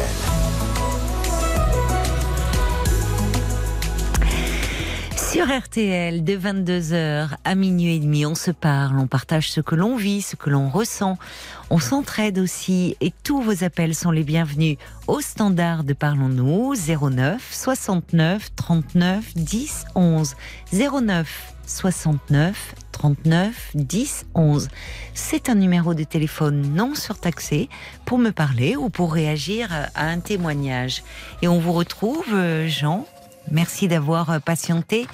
Et justement, des réactions, il y en a beaucoup euh, déjà qui sont arrivées pour vous par SMS au 64 900 code RTL, 35 centimes par message. Alors, c'est votre amie qui vous a conseillé d'appeler. Ben, Elle va pas être très contente de ce qu'elle entend, hein, des réactions, mais ça, bon, elle prend le risque aussi. C'est vous que l'on entend et pas elle, et les auditeurs entendent aussi bah, que euh, cette relation, euh, elle est source de, de souffrance aujourd'hui quand même pour vous, même Oui. s'il y a des moments de plaisir. Donc forcément, ils vous écoutent vous et ils compatissent. Alors il y a Bob le timide. Bon bah, il dit on sent que vous êtes quelqu'un de sensible, de sincère, d'honnête. Mais- sensible. Ben oui. Mais Bob le timide dit, alors c'est son point de vue, moi je trouve qu'elle, elle n'est pas honnête avec vous. Elle semble vous posséder comme un objet. Est-ce que vous fréquentez, vous, d'autres femmes Est-elle jalouse Non. Mais non, parce que vous êtes, elle, elle, elle sent bien. Parce que, en fait, je comprends ce que veut dire Bob. Euh, Il y a quelque chose où on sent que le déséquilibre, il vient aussi du fait que vous, vous lui êtes complètement acquis. Euh, vous, vous, vous êtes tellement épris d'elle. Euh, on voit d'ailleurs, vous, avez- vous, avez, vous avez changé de région pour elle. Vous, euh, vous, Mais non, je peux rencontrer d'autres femmes, enfin, je peux, oui, oui, vous le faites, mais au fond, vous dites bien que ça vous bloque parce que, oui. et c'est compréhensible parce que pour le moment, c'est elle que vous avez dans la tête et dans le cœur. Ouais, Voyez ouais, ouais, ouais. Donc, euh, alors, et je sais bien qu'on peut pas se forcer. Voyez, je, je comprends ce que veut dire Bob, c'est-à-dire est-elle jalouse rencontrer, mais au fond, une, une stratégie, ça marche. Enfin, c'est une stratégie importante d'être- moins acquis, de, au fond, euh, alors on va, si elle écoute, on va pas donner, mais de, de, de moins être disponible, elle vous appelle, bah non, vous n'êtes pas dispo. Euh, vous, euh, si elle a envie de faire l'amour avec vous, bah non, parce que non, voilà. Et vous restez, on, vous gardez vos distances. Mais, Mais ça, c'est, c'est- en fait, c'est plutôt moi qui vais, euh, Qui suis, qui est demandeur. qui, qui est, qui est demandeur, oui. Et voilà. oui. Voilà. Alors à ce sujet, euh, il y, a, y a Bambi justement qui dit euh, oui, elle a quand même une forte emprise sur vous.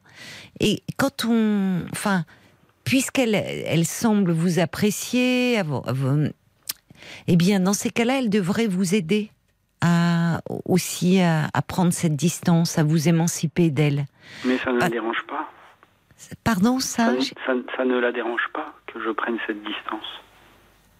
Si j'avais, si j'avais l'envie de la prendre, euh, Oui, mais alors ça, vous voyez, enfin, c'est ce qui est euh, dans les faits. euh, quand on est très amoureux, comme vous l'êtes, mhm. c'est insupportable d'entendre ça. Enfin, ça devient presque un peu du masochisme. Enfin, parce que quand l'autre vous dit, il y a, y y des petites phrases comme ça.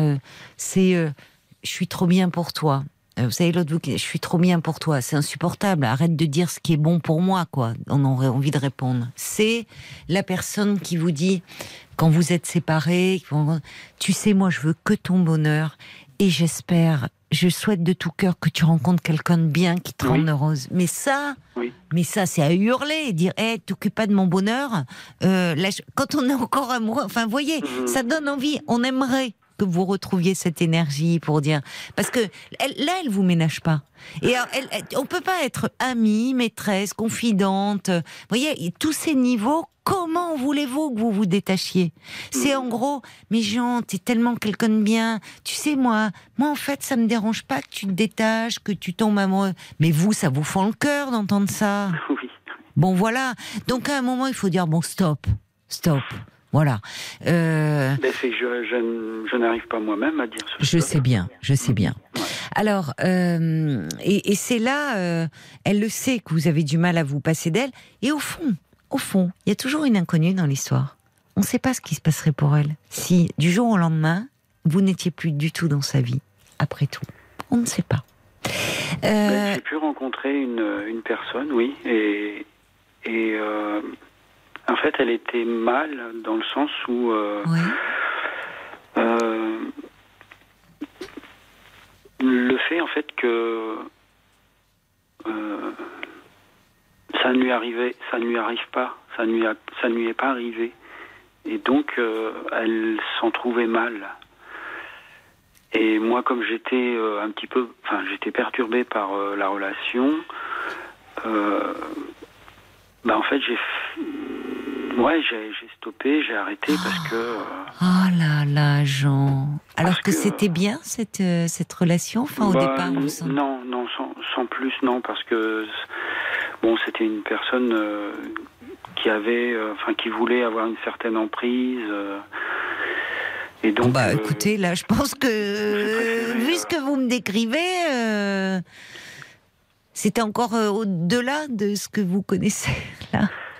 Oui, en fait, cette femme que j'ai pu rencontrer était, euh, était tombée très amoureuse. Hmm. Et moi, je, je n'avais pas cette réciprocité Oh de mon côté, là puisque là. j'avais euh, encore en tête, euh, voilà. Oui. Bon, ça, il faut vraiment que vous en parliez hein, avec votre thérapeute. hein. Mm. Parce que là, vous êtes dans. Finalement, vous avez conscience que c'est une histoire impossible, dans laquelle vous vous enferrez, qui vous fait souffrir, et pourtant, vous, vous n'arrivez pas à vous détacher. Donc, pourquoi ça doit faire souffrir comme ça? Quel est ce lien que vous maintenez Voyez? Enfin, c'est finalement vous attacher à quelqu'un qui ne veut pas de vous. Ça va pas, ça. Oui. Euh, Il y a Jacques qui dit quand l'engagement dans un couple n'est plus réciproque ou en tout cas n'est plus de même intensité, il y en a forcément un des deux qui souffre obligatoirement. C'est pas vivable dans le temps. Et vous devez vous résoudre. Alors pour le moment là, c'est comme ça. Il faut pas vous en vouloir. Vous n'y arrivez pas, Euh, mais vous résoudre à mettre un terme à cette torture. Oui. Voilà. Parce que ça devient. quel- Il y a, il y a l'homme au camélia qui dit, c'est peut-être elle aussi qui assume pas cette relation, euh, qui vous dit, bah, on est, on est amis. Enfin, vous voyez, il y a une espèce de confusion des sentiments. Elle vous demande de parler vous de vos sentiments qui sont bien clairs. Ça manque d'investissement de sa part. Protégez-vous de cette trop séduisante amie. Alors à sa décharge, vous êtes euh, pris dans cette nasse aussi et, et- vous en redemandez quelque part parce que vous voyez, vous, vous, vous-même, vous voulez pas, vous voyez, c'est, c'est un jeu complexe. Mais justement, c'est celui, euh, je rejoins ce que dit Bambi, qui est le plus détaché, qui est le moins investi dans la relation. Et si à un moment il veut y mettre un terme et qui commence à chercher, en tout cas, quelqu'un d'autre, eh bien, d'aider l'autre. Et d'aider l'autre, parfois, c'est, même si, justement, c'est, accepter de pas avoir le beau rôle, dire, euh, ben je coupe, un peu chirurgicalement, mais euh, non, on se voit plus. Alors, on, on en veut à cet autre qui nous a quittés, mais la colère, ça aide aussi à se détacher, et, et on finit par aller mieux.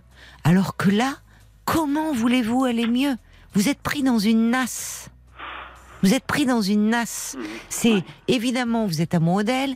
Vous, tout tourne, au- beaucoup de choses tournent autour d'elle de- dans votre vie, y compris les activités en commun. Et puis, Oui, cerise sur le gâteau, euh, vous êtes amant. Alors, franchement, euh, Oui, et le fait de ne pas pouvoir, enfin, ouais, de, de se donner des nouvelles tous les jours. euh, non, ouais, il faut arrêter ça. Il faut arrêter de, ça. de- Ça va pas. Il y a Joseph qui dit Jean, faites attention à vous.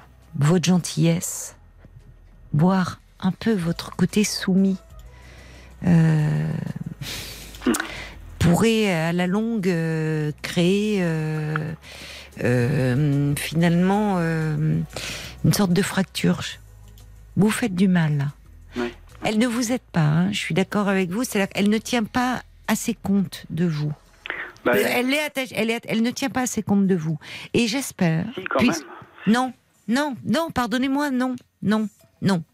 Euh, parce que euh, tenir compte de vous, c'est, et j'espère, puisque c'est elle qui vous a conseillé d'appeler l'émission, ça veut dire qu'elle va écouter votre témoignage. J'espère que si jusque-là elle n'en avait pas conscience, qu'elle va prendre conscience que cette relation, elle est source de souffrance aujourd'hui. Ah oui, elle est source de souffrance. Ouais. Donc à un moment, en tirer aussi la conclusion, ah oui, ça va pas dans le sens de ce que vous entendez, mais euh, de dire, il faut que je m'éloigne un peu. Parce que Jean, vous avez besoin de reprendre le cours de votre vie. Votre vie, elle est bloquée en ce moment. Elle tourne Oui, autour oui. d'elle. Là où elle, ça l'empêche pas de faire des rencontres. Et c'est très bien.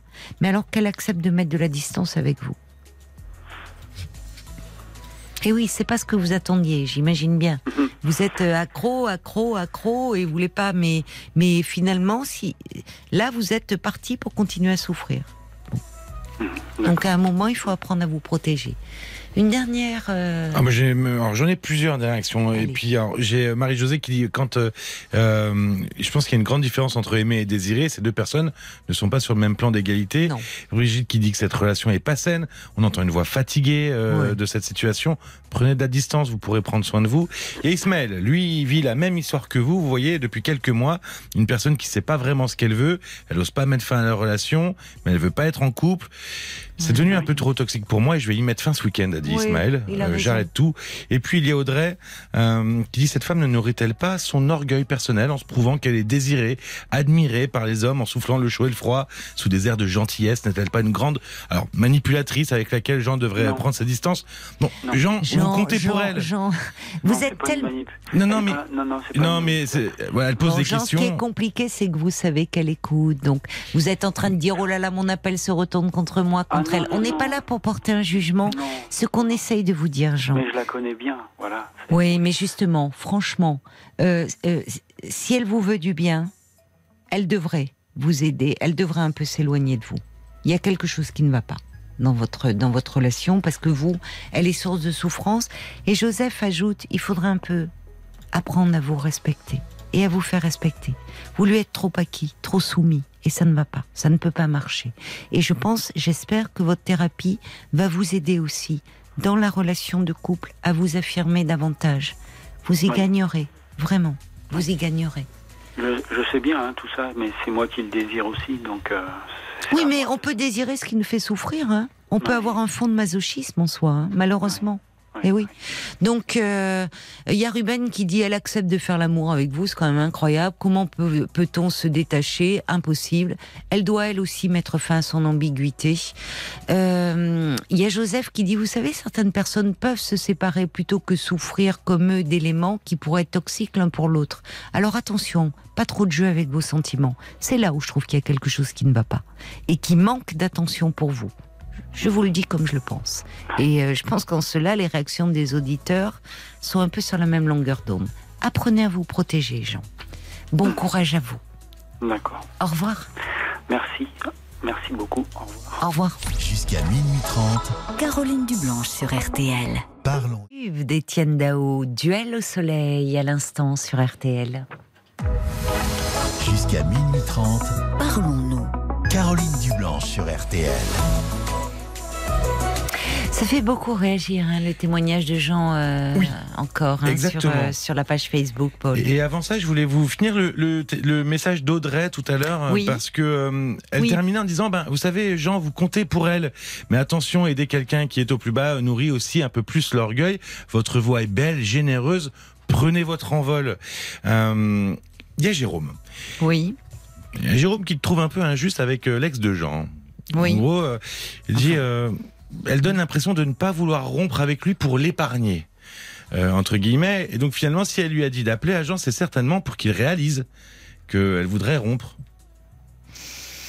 Alors, on- on- finalement, euh, on ne sait pas ce, que, ce Oui. qui est dans la tête de, de, de cette dame. Euh, Peut-être, c'est pas, c'est, ça peut être une hypothèse qu'elle n'ose pas lui dire. Elle espère peut-être, si elle me connaît un peu, j'ai pas ma langue dans ma poche, que euh, euh, au fond, je- ce que je dis à Joe, et ce que vous lui dites tous, c'est qu'il faut qu'il se détache et que peut-être que c'était dans, dans son intention. En revanche, je, je rebondis sur ce que disait Jérôme. Euh, c'est vrai que parfois certaines personnes euh, n'osent pas rompre parce qu'ils n'ont, ils ne veulent pas faire de mal à une personne dont ils ne sont pas pas ou plus amoureux, mais pour qui ils ont encore beaucoup d'attachement. Mais ça, c'est terrible en fait. Justement, enfin, cette personne mérite mieux. Toute personne mérite mieux quand on ne l'aime pas ou plus. C'est aussi euh, bien de la libérer, de de lui permettre d'être aimée et d'aimer à nouveau. Vous voyez, donc euh, c'est pas bon de rester avec quelqu'un. C'est une très mauvaise raison pour l'épargner, soi-disant. Et la mouette qui dit, ben, finalement, elle envoie Jean chez la psy Caroline pour réussir à se détacher d'elle. Et puis finalement, oui. elle l'accueille à bras ouverts de nouveau. Et elle dit, finalement, Jean, vous, vous avez tout dans vos mains pour aller mieux et sortir de cette histoire.